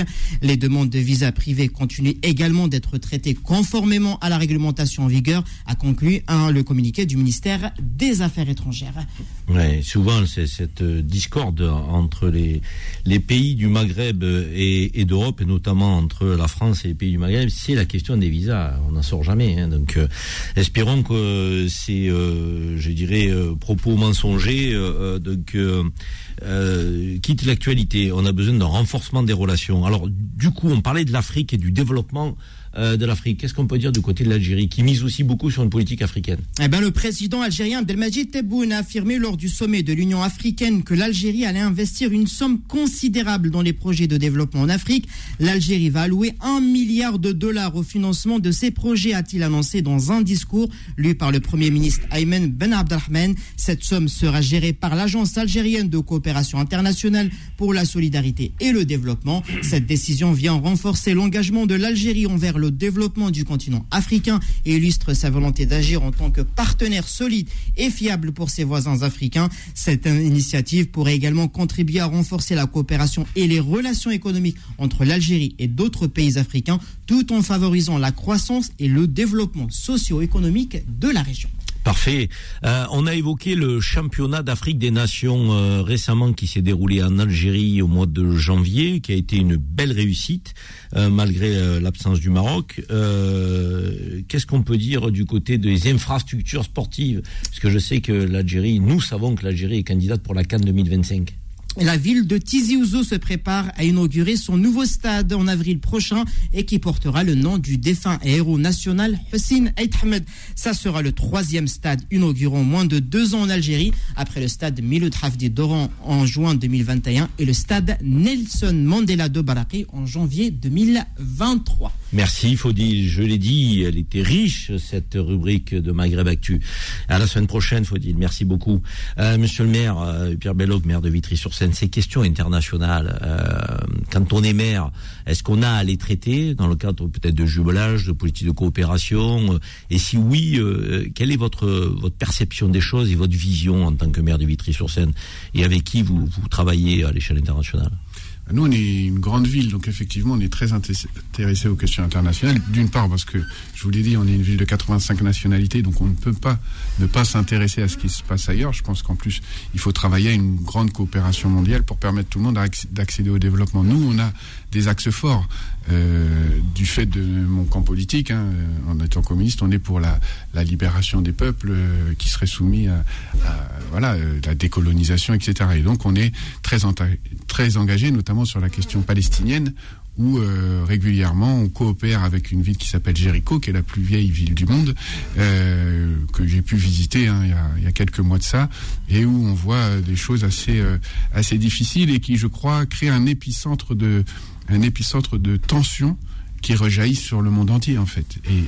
Et, cette injustice que vit euh, le peuple palestinien aujourd'hui euh, écœure beaucoup beaucoup de monde. On voit euh, les, sommes qui sont dépensées pour réduire d'autres conflits qui sont importants et sur lesquels il faut se mobiliser, alors que dans ce pays-là, on a un pays qui est sous un gouvernement fasciste, moi j'ose le dire, qui fait vivre une apartheid à tout un peuple et on n'a pas une mobilisation aussi importante de la communauté internationale. Donc, euh, en tant que ville, nous, on souhaite euh, être aux côtés de ces peuples qui se battent pour leur liberté. Comment vous expliquez que dans les médias français, euh, on n'évoque quasiment pas les manifestations qui se déroulent actuellement en Israël contre ce gouvernement, hein, donc mm. dirigé par Netanyahou, avec des partisans d'extrême droite qui avec lesquels il a pactisé il y a des milliers, des, dizaines de milliers, peut-être des centaines de milliers de, d'Israéliens, euh, donc euh, de, juifs qui sont dans la rue, qui contestent, qui, qui, sont pour euh, la paix, qui sont pour que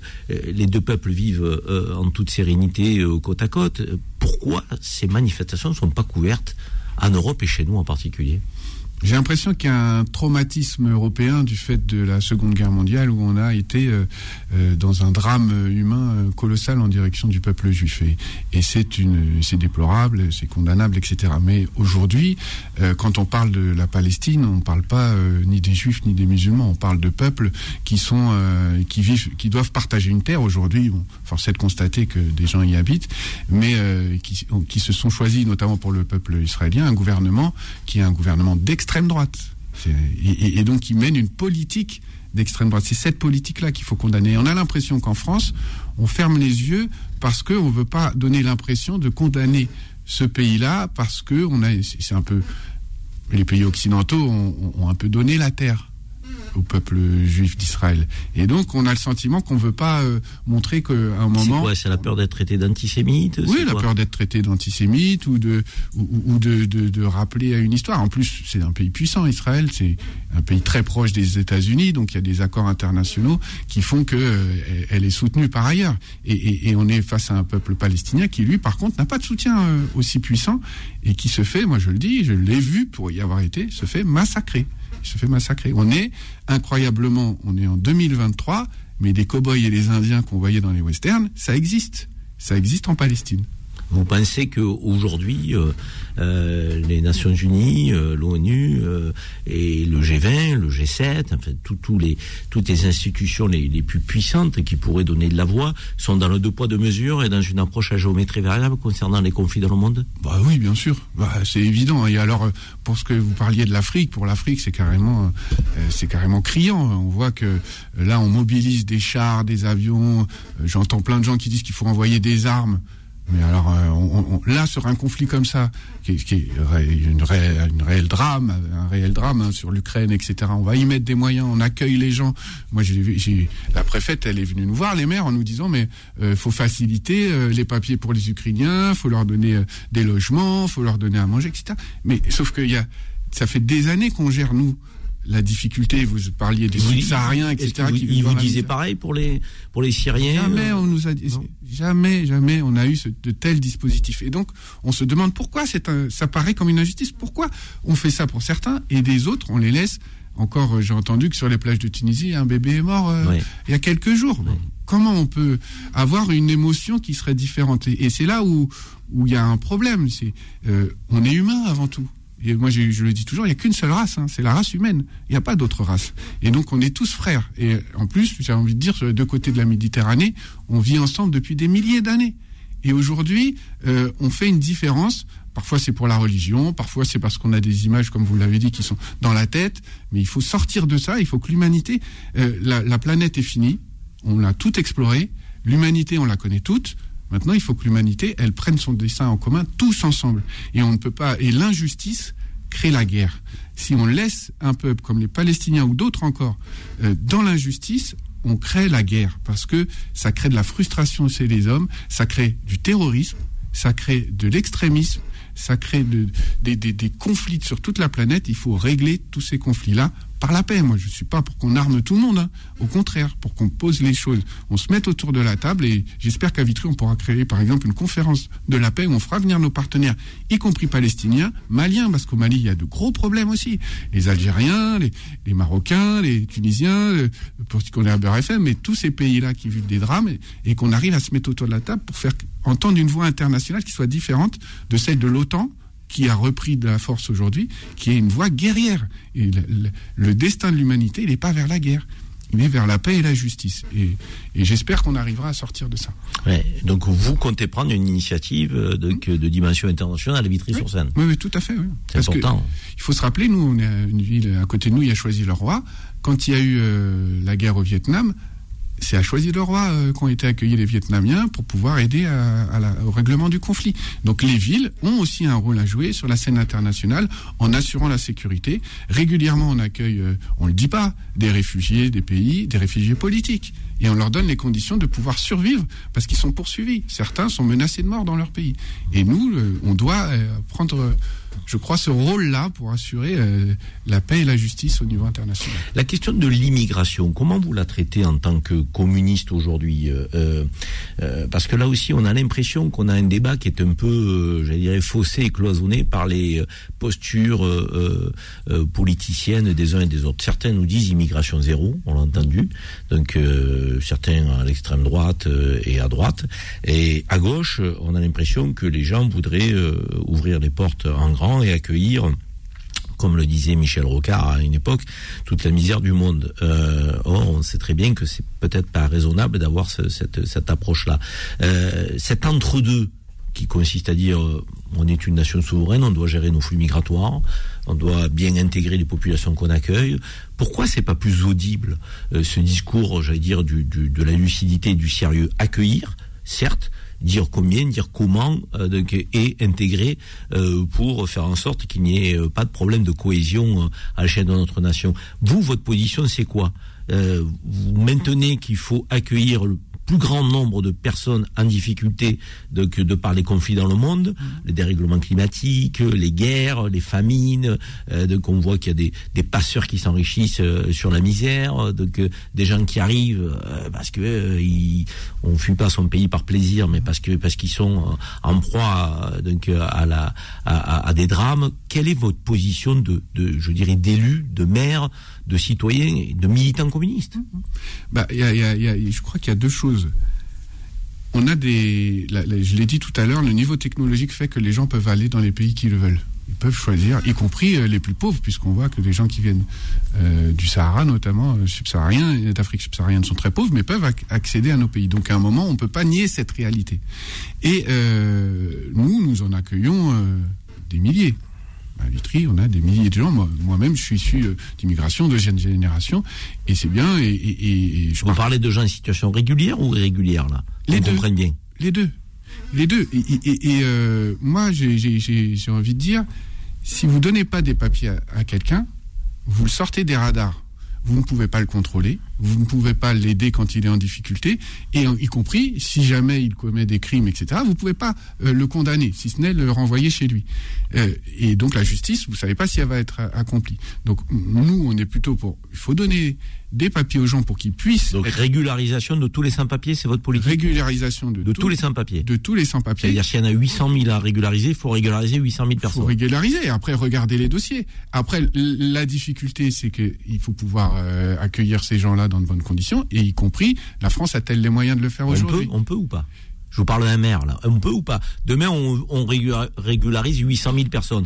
Vous disiez que vous avez 8 000 demandes de logements sociaux dans votre ville. Vous allez peut-être en avoir le double. Donc vous répondez pas aux 8 000, est-ce que vous pourrez répondre aux 16 000 Donc est-ce que vous, on crée pas un appel d'air euh, en disant ben la France de toute manière quand on est en si- situation irrégulière, on, on nous donne des papiers derrière, on est régularisé. Cette politique là, est-ce qu'elle tient? Elle ne tient pas s'il n'y a pas un pendant à ça. Le pendant à ça, c'est de dire il faut que les gens puissent vivre bien dans leur pays. On, on ne doit pas aujourd'hui migrer. On a dit on peut tous migrer. On ne doit pas migrer par contrainte. Il faut migrer par choix. Et aujourd'hui, trop de gens immigrent par, par migrent par, par crainte. Et donc il faut essayer d'aider dans les pays d'où viennent ces gens-là. Il faut que quand ils viennent ici, ça soit aussi une possibilité pour eux de développer leur pays. Il faut que ces pays se développent et offrent de bonnes conditions. Mais on sait que c'est pas le cas. Ils, Oui, mais- reviennent- ils re- ils retournent pas. oui, mais c'est- pareil. C'est pas avec des armes qu'on fait la paix. Et ben, c'est pas en, en- en maltraitant les immigrés qu'on réglera le problème de migration, parce qu'ils ont besoin de vivre ces gens-là. Et donc, il faut les aider à vivre chez eux.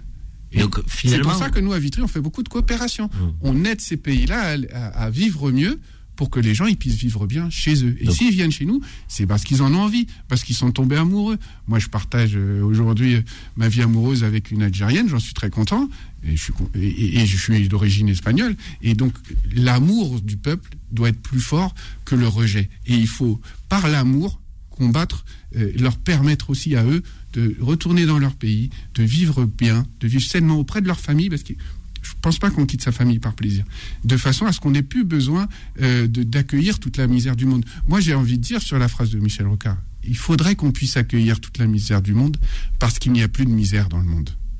Que les gens, ils ne viennent que parce qu'ils ont envie. Ça, c'est utopique. Bien sûr, mais il faut que de votre logiciel n'est pas utopique Bien sûr que c'est Utopique à un utopique. point qu'il est irréalisable. Parce que ce qu'on a envie quand même en politique, c'est de voir le réel, c'est de voir les choses se réaliser. Quand vous dites la coopération, moi j'abonde et je pense qu'on est très nombreux, les auditeurs de Beurre FM, à vous écouter. Oui, il faut faire de la coopération. Oui, il faut développer l'Afrique. Oui, il faut lutter contre les guerres. Mais ça, c'est, c'est, c'est comme vous le disiez tout à l'heure, on n'a pas de baguette magique. Euh, les, les, les conflits, ils sont là, ils sont longs, ils sont enracinés. Il y a des enjeux de géopolitique. À partir du moment où il nous faut du temps pour les régler, pendant ce temps-là, on a des migrations. Ces migrations, qu'est-ce qu'on fait, monsieur le maire? Il faut les régulariser à tout prix lorsqu'ils mettent un pied sur notre sol. Mais alors, dans le monde entier, tous les migrants malheureux vont se dire, là-bas, on nous donne les papiers. Donc, on va tous là-bas. C'est ce qu'on appelle l'appel d'air. Je veux dire, et en même temps, ne pas les régulariser. Vous avez raison. C'est les laisser dans une forme de clandestinité qui peut ouvrir à, à des comportements parce qu'il faut vivre et survivre. Donc, euh, bon, ce- ce- cette question-là, je veux dire, est-ce qu'à un moment donné, on la traite comme on doit la traiter le plan politique, sereinement, rationnellement Ben, vous avez raison. L'utopie, c'est la le- Perspective. le- la perspective, mais il faut construire le chemin. Et donc, effectivement, quand je dis il faut régulariser tout le monde, c'est il faut régulariser pour pouvoir traiter les dossiers, voir ceux qui ont vocation à rester sur le territoire et voir ceux qu'il faut accompagner dans leur pays. Mais les accompagner de manière humaine, toujours. Nous sommes avec Pierre Belloc, le maire de Vitry-sur-Seine. Euh, Donc, euh, dans un instant, on revient avec euh, après une petite pause. Les engagés, les engagés reviennent dans un instant. 10h midi. Les engagés présentés par Karim Zeribi sur Beurre FM. Il est 11h23 précisément. Donc, euh, et nous poursuivons notre émission euh, sur Beurre FM, émission Les Engagés, avec un maire aujourd'hui qui est avec nous euh, dans notre studio, Pierre Belloc, le maire de Vitry-sur-Seine, un maire communiste. C'est vrai qu'on on vous voit pas trop dans les médias, monsieur le maire. Est-ce que c'est volontaire? C'est un choix? Est-ce que c'est parce que euh, la vie, la vie de, de la fonction de maire donc vous prend tellement de temps que vous, vous ne pouvez pas répondre aux sollicitations? Nous, on est très heureux de vous avoir. Mais c'est vrai que des, des, des, des maires de votre génération et, et de votre étiquette hein, communiste euh, sont quand même très peu médiatisés. C'est un choix ou c'est les médias qui s'intéressent pas à vous? Non, non, moi je suis un jeune maire, euh, je, je passe régulièrement à, à la télévision, j'ai des bons rapports avec les journalistes et les médias parce que je considère qu'il faut donner l'information aux gens. Après, euh, la fonction de maire est très prenante. Euh, Quand vous avez 95 000 habitants, j'ai envie de dire c'est 95 000 problèmes. Et donc au quotidien, c'est très très lourd. hein. Vous, vous vous levez à 8 heures, vous rentrez les 23 heures, c'est tout. Vous sacrifiez votre vie de famille. C'est Vous avez des enfants, monsieur le maire? Oui, j'ai deux enfants. euh, J'ai deux enfants euh, Quel âge ils ont? Qui sont euh, 12 et 13 ans. Ils vous voient un peu les petits ou pas? Pas beaucoup, pas suffisamment, j'ai envie de dire. Mais euh, mais ils, ils- ils connaissent, euh, voilà. Ils comprennent, quoi, ils savent. comprennent, ils ont été élevés euh, comme ça et, Ils savent ce que fait et ils papa. savent à quel point leur père les aime et, et ça se passe bien quand on se voit. On le dit pas souvent ça, mais Mm. c'est vrai que la fonction de maire, les gens tirent à U et à dia sur les élus, les nantis, donc ceux qui sont privilégiés et autres. On, on va pas dévoiler le, le- votre salaire, c'est pas le but. Si mais vous voulez, je peux le donner. Hein. Bon, je sais pas si après vous avez envie de le donner, mais tout cas, moi je sais parce que j'ai fait de la politique et je connais le milieu politique, les maires, euh, donc, par rapport aux responsabilités qu'ils ont, donc aux problèmes qu'ils ont à gérer, à la responsabilité pénale. Euh, donc euh, il y a un accident dans une école élémentaire, donc on vient d'avoir le maire, donc à lui demandant des comptes. Euh, donc, les salaires sont, sont, sont, quand même pas mirobolants, quoi, sont sérieux, quoi. Euh, vous, vous partez à 8 heures, vous rentrez à 23 heures, vos enfants, vous, vous les voyez pas. On va pas faire larmoyer, mais l'engagement aujourd'hui est un vrai sujet. Mmh, oui, tout à fait. Et c'est difficile de trouver des gens qui sont prêts à sacrifier euh, leur vie hein, euh, pour cet engagement-là. Moi, je peux donner mon salaire. Hein. Euh, vous gagnez, monsieur Moi, je gagne 5000 euros si on prend les. Donc, il y a 4000 qui viennent de la ville et, et, et 900 qui viennent du, du territoire. Là-dessus, il faut que je paye ma retraite. Là-dessus, il faut que je paye ma mutuelle. Euh, et, euh, et, moi, je suis un maire communiste, donc je reverse à mon parti. L'année dernière, j'ai versé 1500 euros par mois à mon parti. Ah ouais, 1500 euros par voilà. mois, donc ça veut dire que ça fait 3005 déjà. Voilà, 3005, et après vous comptez les mutuelles, etc. Ouais. Là, là, euh, on vit plutôt, et puis plus loyer, etc. Donc voilà, donc c'est au, rapporté au salaire horaire, je suis un smicard. Mmh. Mais je le fais pas pour l'argent, je le fais parce que euh, c'est une vraie conviction. Euh, et, et les gens ont l'image de politique qui souvent la, la, politique nationale peut donner une mauvaise image de, ce que, de l'engagement que ça représente, mais 99% des politiques sont des gens qui sont bénévoles, Bien sûr. qui donnent de leur temps pour les autres. Et, et, et aujourd'hui, euh, les gens sont de plus en plus exigeants, on a de moins en moins de moyens, donc c'est de plus en plus difficile de trouver des gens prêts à s'engager. Il y a des gens, ils s'engagent en se faisant une illusion sur ce que c'est. Puis après, très vite, on se rend compte. Euh, je sais que vous avez reçu un, un, un, député, un ancien député la dernière fois qui avait abandonné son mandat. Tout à fait. Voilà, parce que c'est tellement dur qu'à un moment, euh, vaut mieux retourner au boulot. Vous gagnez mieux votre vie et vous n'êtes pas emmerdé. Puis il était déçu. Il a dit moi, j'avais l'impression que je servais pas à grand chose, ouais. donc euh, j'appartenais à une majorité. Je devais lever le bras pour dire oui quand tout le monde avait envie de dire oui, dire euh, non quand tout le monde avait dit non. En fait, les voix sont quand même assez euh, éteintes individuellement euh, et donc euh, l'idée qu'il se faisait de la politique de changer les choses de, de, pouvoir faire évoluer les il a été déçu je pense qu'il y a pas mal de gens comme vous le dites mmh. qui viennent de la société civile et qui font des allers-retours parce qu'ils disent finalement je pesais peut-être plus à la tête de mon association de mon entreprise sur le quotidien des gens euh, qu'avec un mandat qui me qui me permettait pas de faire ce que je j'aurais eu envie de faire mmh. c'est très dur de, de de, de devoir assumer une de représenter la République et de, et de voir que parfois vous êtes face à, à, au malheur des gens. Et, et, moi, il y a des fois où je me couche, j'ai vu une famille, une femme avec enfant qui dorment dans un garage, ben, il faut rentrer chez vous, vous mettre dans vos draps bien au chaud et vous dire que cette femme-là, elle, elle, va dormir dehors. Et ça, quand vous êtes euh, la République française, c'est très difficile à porter. Vous avez un sac de cailloux euh, continuellement sur le dos qui est très dur à porter. Et vous essayez de les... Alors, vous essayez d'aider, vous arrivez à sortir des gens de situations euh, difficiles, mais euh, on est face à une, marée euh, de difficultés qui, qui, est vraiment très dur à porter humainement. Vous parlez de la République française, je voudrais qu'on aborde un instant avec vous la question des services publics mmh. euh, qui représentent les piliers de la République. Euh, éducation, euh, santé, justice, sécurité, défense. ces services publics, si on les prend les uns après les autres, on a l'impression qu'ils sont quand même très mis à mal, mmh. avec des crises de vocation, des gens qui démissionnent, des difficultés pour recruter, des salaires qui sont quand même loin du compte, même si on se compare, parce qu'on aime se comparer en France, mmh. le salaire d'une infirmière française avec une infirmière allemande, par exemple, donc euh, elle va gagner peut-être le double. Euh, comment vous expliquez cette crise des services publics? Je pense qu'on est tous attachés quand même à l'hôpital public, on est attachés à l'éducation nationale, l'école républicaine, laïque, euh, on est attaché à, à, à, à, cette idée que l'on se fait du, du bien commun. Pourquoi aujourd'hui on en est là. Ils sont en rupture nos services publics, monsieur le maire. Ah oui, oui, c'est une indigence intolérable. On n'a plus les moyens de quoi que ce soit et on se retrouve face à des agents, de, des fonctionnaires qui sont euh, complètement euh, démobilisés, démobilisés parce que euh, la puissance publique, cette république, comme vous le dites, qui, s'appuie sur des, sur des, sur un contrat social avec les habitants, elle ne tient plus parce que vous n'arrivez plus à répondre aux besoins des gens. je l'ai déjà dit, mais quand euh, les gens viennent vous voir et vous disent j'ai besoin d'un logement et vous dites non, quand vous dites non, j'ai pas de place en crèche, non, je peux pas t'aider euh, sur tes papiers, non, je peux pas t'aider pour régler parce que j'en ai pas les moyens. C'est l'impuissance publique du coup. Et vous cassez le contrat social avec les gens. Et les gens nous euh, disent les politiques euh, servent plus à rien. Et finalement, cette République, elle est absente parce que le, le, la puissance publique, elle s'exprime par des gens au quotidien qui vont accompagner les populations. Et donc, les populations sont laissées seules. Et c'est le cas sur la sécurité, elles sont laissées seules et elles doivent. C'est la loi du plus fort qui vient s'imposer. Et donc, les services publics aujourd'hui doivent être redynamisés. On revient au débat qu'on avait sur les retraites. C'est comment on redistribue l'argent pour pouvoir permettre à, à tout le monde d'en profiter. Le service public, je l'ai dit toujours, c'est le meilleur outil de redistribution des richesses. Mmh. Là où il y a le moins d'inégalités, c'est là où il y a le plus de services publics. Plus vous avez du service public, quand on n'a rien, quand on tombe, même quand on est un jeune entrepreneur, qu'on a beaucoup d'argent, il se peut que le, on se blesse et que tout, du, du, jour au lendemain, on n'ait plus rien.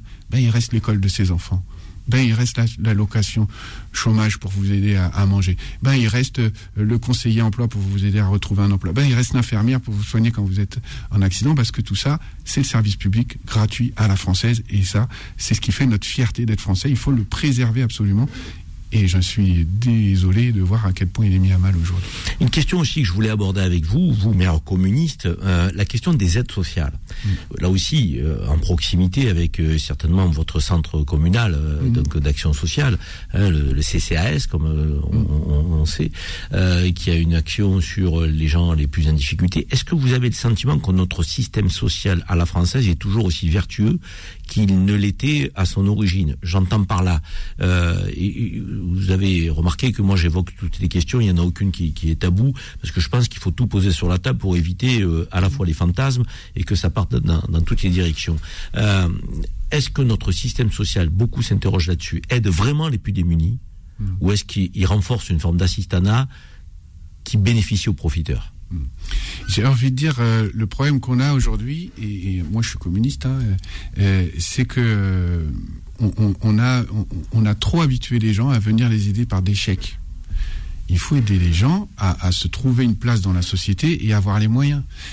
Aujourd'hui, le système certains appellent ça de l'assistanat, il vient réparer les blessures euh, d'une société qui peut être euh, en difficulté pour donner du travail aux gens. Moi, je, je, je crois que euh, l'aide sociale, c'est comme les restos du cœur.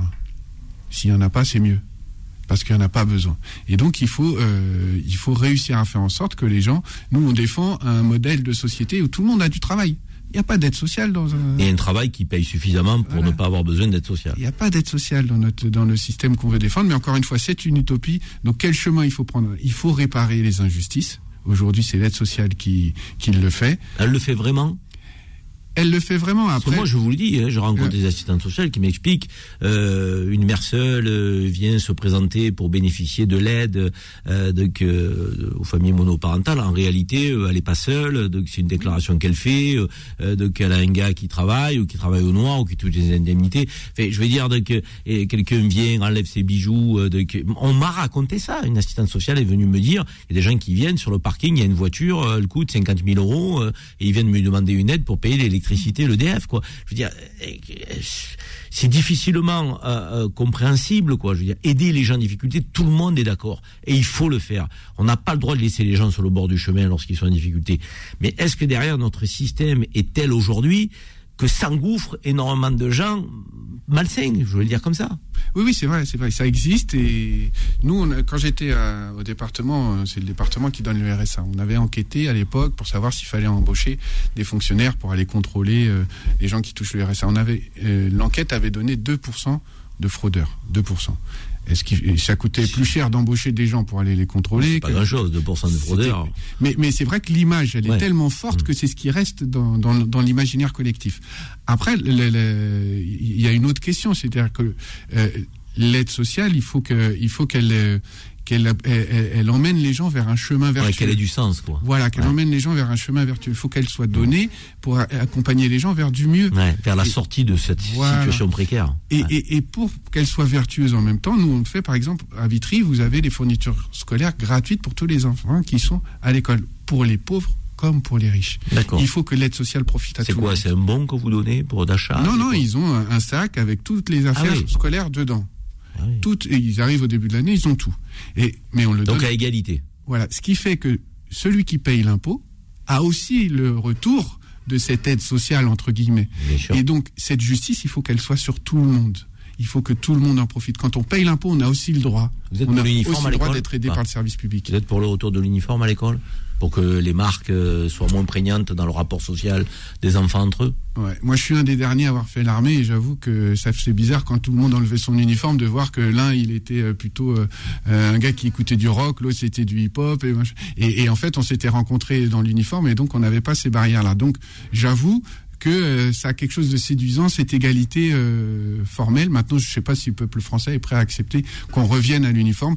Moi, j'ai vu des pays où il y avait l'uniforme et j'ai pas trouvé ça euh, choquant. Après, c'est franchement, euh, euh, moi, ça me ça me choquerait pas. Maintenant, il faut demander aux Français s'ils sont d'accord avec ça. C'est typiquement un débat, je pense, qui peut être euh, soumis à, à- au choix des, des habitants. Le service national, vous venez de l'évoquer pour ce qui vous concerne, euh, la disparition du service national sous Jacques Chirac a été une bêtise selon vous ou C'était euh, un élément qui permettait à des, des adolescents en fin de, de je dirais, euh, d'adolescence, puisque on avait des gens de 18, 19, 20 ans, donc qui euh, se rencontraient venant de milieux très différents, de régions très différentes, d'origines très différentes, de religions différentes, euh, qui portaient un uniforme et qui étaient euh, sous le drapeau, euh, qui partageaient des, valeurs communes, disons-le. Vous regrettez la disparition du service national ou, pas du tout? C'est pas très populaire, mais oui, effectivement, moi je trouve que le service militaire, il avait cette euh, cette faculté à mettre euh, tout le monde à égalité, c'est-à-dire que tout le monde arrivait à 20 ans, on était tous ensemble sous les drapeaux, et puis l'armée avait ce rôle social de voilà, lui il est analphabète, on le formait quand même. Moi j'ai eu mon permis poids lourd à l'armée, hein, euh, ce qui m'avait permis de trouver du travail, etc. Donc ça avait ces, vocations-là. Encore une fois, c'est des débats. je pense que les jeunes n'ont pas envie de retourner à l'armée, soit pourquoi pas. Mais ça permettait aussi d'avoir une armée de citoyens. Et moi je l'ai vécu en tant qu'appelé. J'avais pas forcément le même état d'esprit qu'un militaire qui était engagé. Et ça permettait des discussions au sein de l'armée qui étaient euh, euh, quel est le rôle de l'armée euh, voilà moi je veux pas faire la guerre moi je veux faire la guerre moi je veux défendre mon pays oui mais moi mon pays c'est pas ça. Enfin ça permettait un vrai mélange de population et de discussion sur une base qui n'était pas identitaire parce que vous aviez l'uniforme qui vous qui vous qui vous euh, mettait tout, tout le monde à l'égalité voilà moi je, je trouve que le service militaire avait des vocations et c'est dommage euh, qu'il ait complètement disparu. Moi, je vous écoute depuis le début de l'émission, monsieur le maire. Donc, Pierre Belloc, maire communiste, Vitry-sur-Seine. Vous nous dites, je suis favorable au retour de la police de proximité. Euh, le service militaire, c'était pas euh, une mauvaise chose parce que ça nous permettait de nous retrouver. L'uniforme à l'école, pourquoi pas hein, donc euh, ouvert à une discussion avec les Français, mais si ça peut favoriser l'égalité entre les gamins, pourquoi pas les aides aux PME, aux petites et moyennes entreprises. Donc vous n'êtes pas opposé euh, donc, à l'idée même de l'entrepreneuriat, politique internationale plus juste, euh, euh, des logements, des services publics qui doivent retrouver. Ce logiciel, il est quand même attractif. Pourquoi il, il- on le perçoit pas plus dans la population? Je veux dire, excusez-moi, mais moi je vous écoute, j'ai envie de dire banco quoi. Je vote pour vous. Mais je pense qu'aujourd'hui, euh, on, on a, euh, on a un, rouleau compresseur euh, médiatique que nous, nous ne maîtrisons pas. Nous, les communistes, nous qui avons des idées un peu progressistes comme ça. Et donc, on, on est en recul. La politique, c'est de la communication, de l'événementiel et, euh, et de la philosophie. Et, et- et sur ces volets communication événementielle, on n'est pas assez fort. Nous, on a la fête de l'humanité, des choses comme ça, qui font qu'on voit beaucoup de monde, mais on n'arrive pas à, à porter suffisamment ce message. Et on n'a pas suffisamment de temps d'antenne, peut-être, je ne sais pas, mais on a, on a une vraie difficulté. Puis, on est marqué, nous, les communistes, Ouais. par une histoire dure. Le stalinisme nous a fait euh, beaucoup de mal. Bien sûr. C'est, c'est- euh, on n'a pas, on nous ramène toujours à cette histoire-là. Moi, je suis pas, je suis pas stalinien. Mais ça vous ferait du mal de changer de nom Le parti de la nouvelle gauche ça me ferait du mal à Un moi. jeune de mais 45 ans comme vous qui porte vos idées Je veux dire, ça changerait tout fondamentalement. C'est drôle que, que le contenant, il est fondamental. Le contenu, il est tout autant. Mais on dirait que vous, restez sur une image qui est une image du passé, alors qu'on a envie de se projeter dans l'avenir. Ouais, ben après, il y, a- y a- deux écoles. Il y a ceux qui disent euh, Coca-Cola changera pas de marque, mais bon, Coca-Cola, euh, alors que ça fait des centaines d'années, euh, voilà, ça fait des dizaines d'années qu'ils existent. Nous, euh, on, on veut pas mentir. On est de cette histoire marxiste. Mais les communistes français n'étaient pas euh, favorables à ce qui se passait euh, en Union soviétique, euh, etc. Donc, on, a une histoire propre à nous. de, laquelle on est fier. On se trompe peut-être. On veut le porter. On n'a pas forcément vocation à être ceux qui vont prendre le pouvoir, etc. Mais on veut accompagner un mouvement fond des idées qui permettra d'aller vers du mieux. On revient dans quelques instants. On va parler avec vous de culture et de sport pour terminer cette émission. Et puis après, il y aura la rubrique des coups de cœur. Je sais que vous avez un coup de cœur à partager avec nos auditeurs. Petite pause et on revient dans quelques instants, les amis. Les engagés, les engagés reviennent dans un instant. 10h midi. Les engagés présentés par Karim Zeribi sur Beurre FM. Dernière ligne droite, pardon, des engagés sur Beurre FM. Donc, euh, puisque nous sommes ensemble jusqu'à midi, nous avons en plateau avec nous dans le studio Pierre Belloc, le maire de Vitry-sur-Seine, maire communiste, qui partage avec nous cette émission aujourd'hui depuis 10 heures. Nous sommes ensemble, nous avons évoqué avec le maire la réforme des retraites, on a évoqué les questions de sécurité, euh, donc euh, au sens large avec euh, police nationale, police de proximité, police municipale, éducation, prévention. On a évoqué aussi les questions internationales qui tiennent beaucoup à cœur. Euh, donc euh, maire présent avec nous sur le plateau, notamment la question de la Palestine, donc euh, de ce que vivaient les Palestiniens, la rubrique Maghreb Actu. donc nous avons évoqué les questions relatives au service public, fondamentales aussi. Notre République est un peu malade aujourd'hui de la désaffection donc vers les services publics parce que ces euh, services publics vont mal. Euh, donc il y a une crise de vocation euh, alors que nous en avons tellement besoin. On a évoqué les questions aussi d'aide sociale. euh, Une belle émission euh, sans tabou, sans a priori, avec un maire communiste qui représente la nouvelle génération. Euh, monsieur le maire, pour terminer cette émission, j'avais envie de parler avec vous un peu de sport et de culture. Euh, parce qu'un maire a ses prérogatives euh, euh, euh, vis-à-vis de ses administrés euh, en matière de culture. euh, D'abord, qu'est-ce que vous initiez comme politique euh, à Vitry-sur-Seine Quels sont les projets que vous portez euh, D'abord, et, pour vous, euh, c'est important euh, l'accès à la culture pour tous? Alors vous demandez ça au maire de Vitry, qui est une ville de culture. Il faut savoir qu'à Vitry, vous avez plus de 200 œuvres dans l'espace public. Nous avons des cinémas, un- trois, des trois ciné Robespierre, un musée, une galerie municipale, une école municipale artistique. Pour nous, la culture, la culture est fondamentale dans la société parce que, je le dis souvent, elle nous aide à nous situer par rapport au monde dans lequel on vit. À l'époque, on avait euh, une, on a mis une sculpture du buffet sur une des grandes places de la ville, en face du musée Macval, qui est un musée d'art moderne des plus grands de, France. Euh, et les gens me disaient, ouais, mais monsieur, euh, j'étais pas maire à l'époque, mais t'as vu, ils ont mis cette statue, ça vaut euh, 100 000 euros, euh, on aurait mieux fait de le mettre ailleurs. Le fait de dire ça d'une œuvre, de dire qu'on n'est pas d'accord avec cette œuvre, qu'on la trouve pas belle, c'est que la culture a fait son travail. C'est qu'elle vous a obligé à aller chercher au fond de vous-même les fondements de votre avis. Et, ça oblige les gens à se situer. C'est la culture, c'est notre histoire. C'est qu'est-ce que c'est la culture, c'est aussi euh, son histoire. euh, voilà, euh, quelles sont les œuvres d'art des, des, anciens peintres français, mais c'est aussi pouvoir se dire pourquoi j'aime, pourquoi j'aime pas, et ça aide à se construire en tant qu'individu. Et donc pour nous c'est fondamental. On mise énormément sur la culture à Vitry-sur-Seine, c'est partout dans la ville, et on continuera à mettre les moyens là-dessus. C'est une des premières politiques de la ville avec le sport, qui est aussi ce, moyen d'éduquer le citoyen par le respect des règles, le travail en équipe. Je peux pas gagner tout le temps, mais je peux m'améliorer. C'est la construction de l'individu ne peut se faire sans ces deux choses-là que sont le, le sport et la culture. une ce sont des prérogatives municipales Bien sûr, c'est pas, pas obligatoire. Mais nous, on a décidé d'y mettre les moyens. Le, le C'est c'est- compétences que vous vous êtes appropriées parce que pour vous c'est fondamental. Bien sûr, on ne peut pas construire une société sans ces choses-là. Euh, le, le, euh, je le dis souvent, euh, je le répète, les, les philosophes grecs et romains avaient construit pour, pour domestiquer ses émotions, sa colère, son, son amour, son envie. Il faut avoir ces, ces moyens de, que sont la culture et le sport pour maîtriser tout ça. Et donc c'est fondamental pour construire l'individu d'avoir ces outils qui font qu'on peut se situer par rapport au monde, qu'on peut se situer par rapport aux autres et qu'on apprend à se maîtriser soi-même pour avoir un bon comportement dans la société qui nous Pour vous, notre société, elle s'appauvrit sur le plan culturel ou pas? Parce Oui. qu'avec les réseaux sociaux et euh, on voit hein, donc euh, les, les nouvelles technologies, les PlayStation et tout, Mm. donc euh, on voit que les jeunes sont moins attirés vers euh, euh, l'action culturelle au sens où on l'entendait quand on était gamin, même le sport, on faisait des matchs dans le quartier, on descendait en bas un ballon, donc toute l'après-midi on s'occupait. Aujourd'hui, on voit moins ce genre de, de comportement jeunes sont un peu repliés sur eux-mêmes, sur leur téléphone portable, sur leur euh, leur smartphone. je veux dire, est-ce que est-ce que pour vous là, c'est un affaiblissement euh, de la culture? Je pense pas que les nouveaux médias affaiblissent la culture. C'est le contenu qu'on y met dedans. Parce que vous voyez, moi je suis sur TikTok, Snapchat, ces choses-là.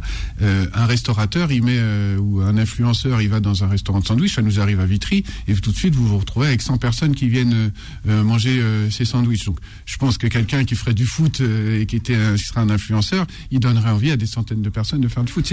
C'est l'usage qu'on en fait. C'est pas le, développement des, sources d'accès à la culture qui fait l'approvisionnement de la culture, c'est plutôt qu'on a une culture qui euh, se, borne aujourd'hui trop. Euh, alors, moi, euh, la culture américaine a pris euh, le dessus sur plein de choses, alors qu'on a des cultures mondiales qui sont extraordinaires, qui sont millénaires, que ce soit la culture maghrébine, que ce soit la culture européenne, la culture asiatique, qui sont des cultures formidables quand on cherche à les découvrir. Aujourd'hui, on a plutôt une uniformité qui appauvrit la culture plus que le développement des médias. Après, c'est à nous de faire un usage qui donne envie de progresser dans la culture. Vous avez évoqué le terme influenceur, une mmh. question que j'ai à vous poser.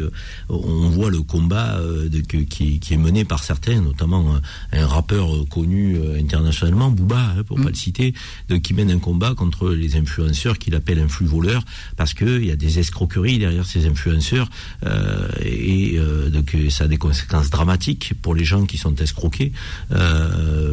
c'est quoi? C'est là aussi, c'est c'est une plaie de la société, c'est un nouveau métier entre guillemets qui n'en est pas un et qui en réalité ne, génère aucun avenir pour la, jeunesse qui pense que euh, on peut ne pas étudier, on peut ne pas euh, euh, avoir de compétences, mais simplement afficher sa vie sur les réseaux sociaux, faire des millions d'abonnés et puis vendre n'importe quoi à n'importe qui.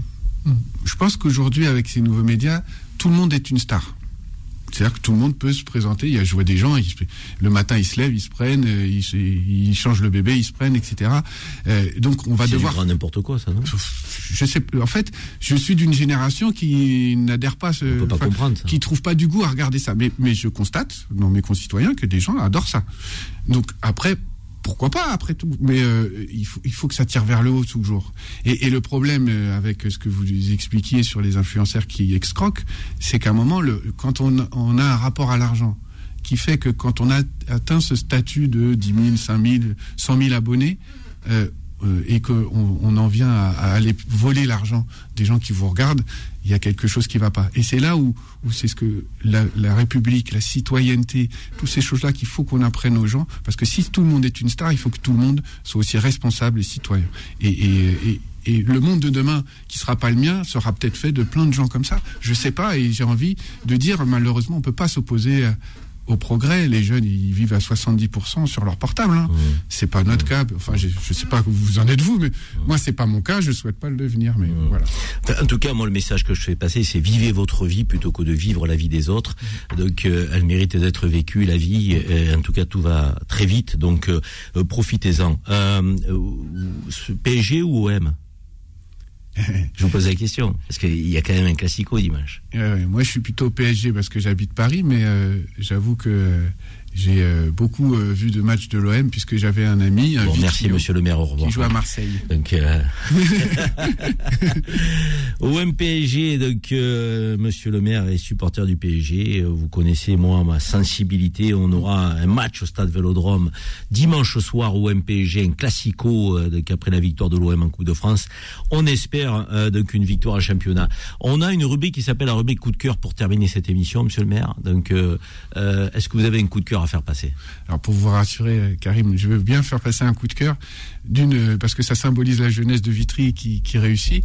Et j'ai un ami euh, qui s'appelle Cédric Bakambu, qui était un joueur de l'Olympique de Marseille, attaquant, qui a grandi dans les quartiers de Vitry et qui aujourd'hui revient nous voir en nous disant je veux aider la jeunesse de Vitry. Il a pris en main un club de la ville pour essayer de le faire progresser.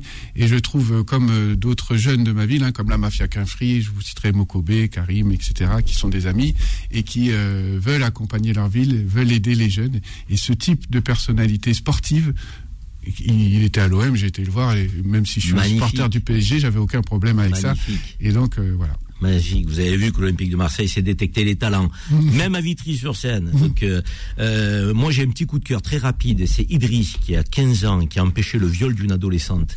Donc, c'est le 3 février dernier à Sénon, en Gironde. Cet adolescent de 15 ans, nommé Idriss, a empêché le viol d'une collégienne en agissant instinctivement pour protéger la victime. Idriss se rendait à son entraînement de football lorsqu'il a vu un individu en train d'agresser une collégienne de 13 ans. Sans réfléchir, il s'est précipité pour libérer la victime en repoussant plusieurs fois les assauts de l'agresseur violent.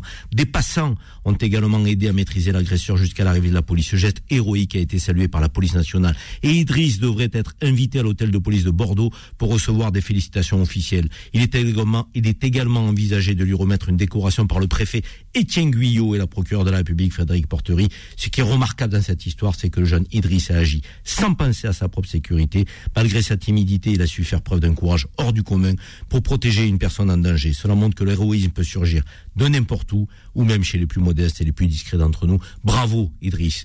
Idriss devrait inspirer tous ceux qui voient des agressions sur la voie publique et qui tournent la tête. Il faut agir, intervenir, prendre son courage à deux mains et être solidaire.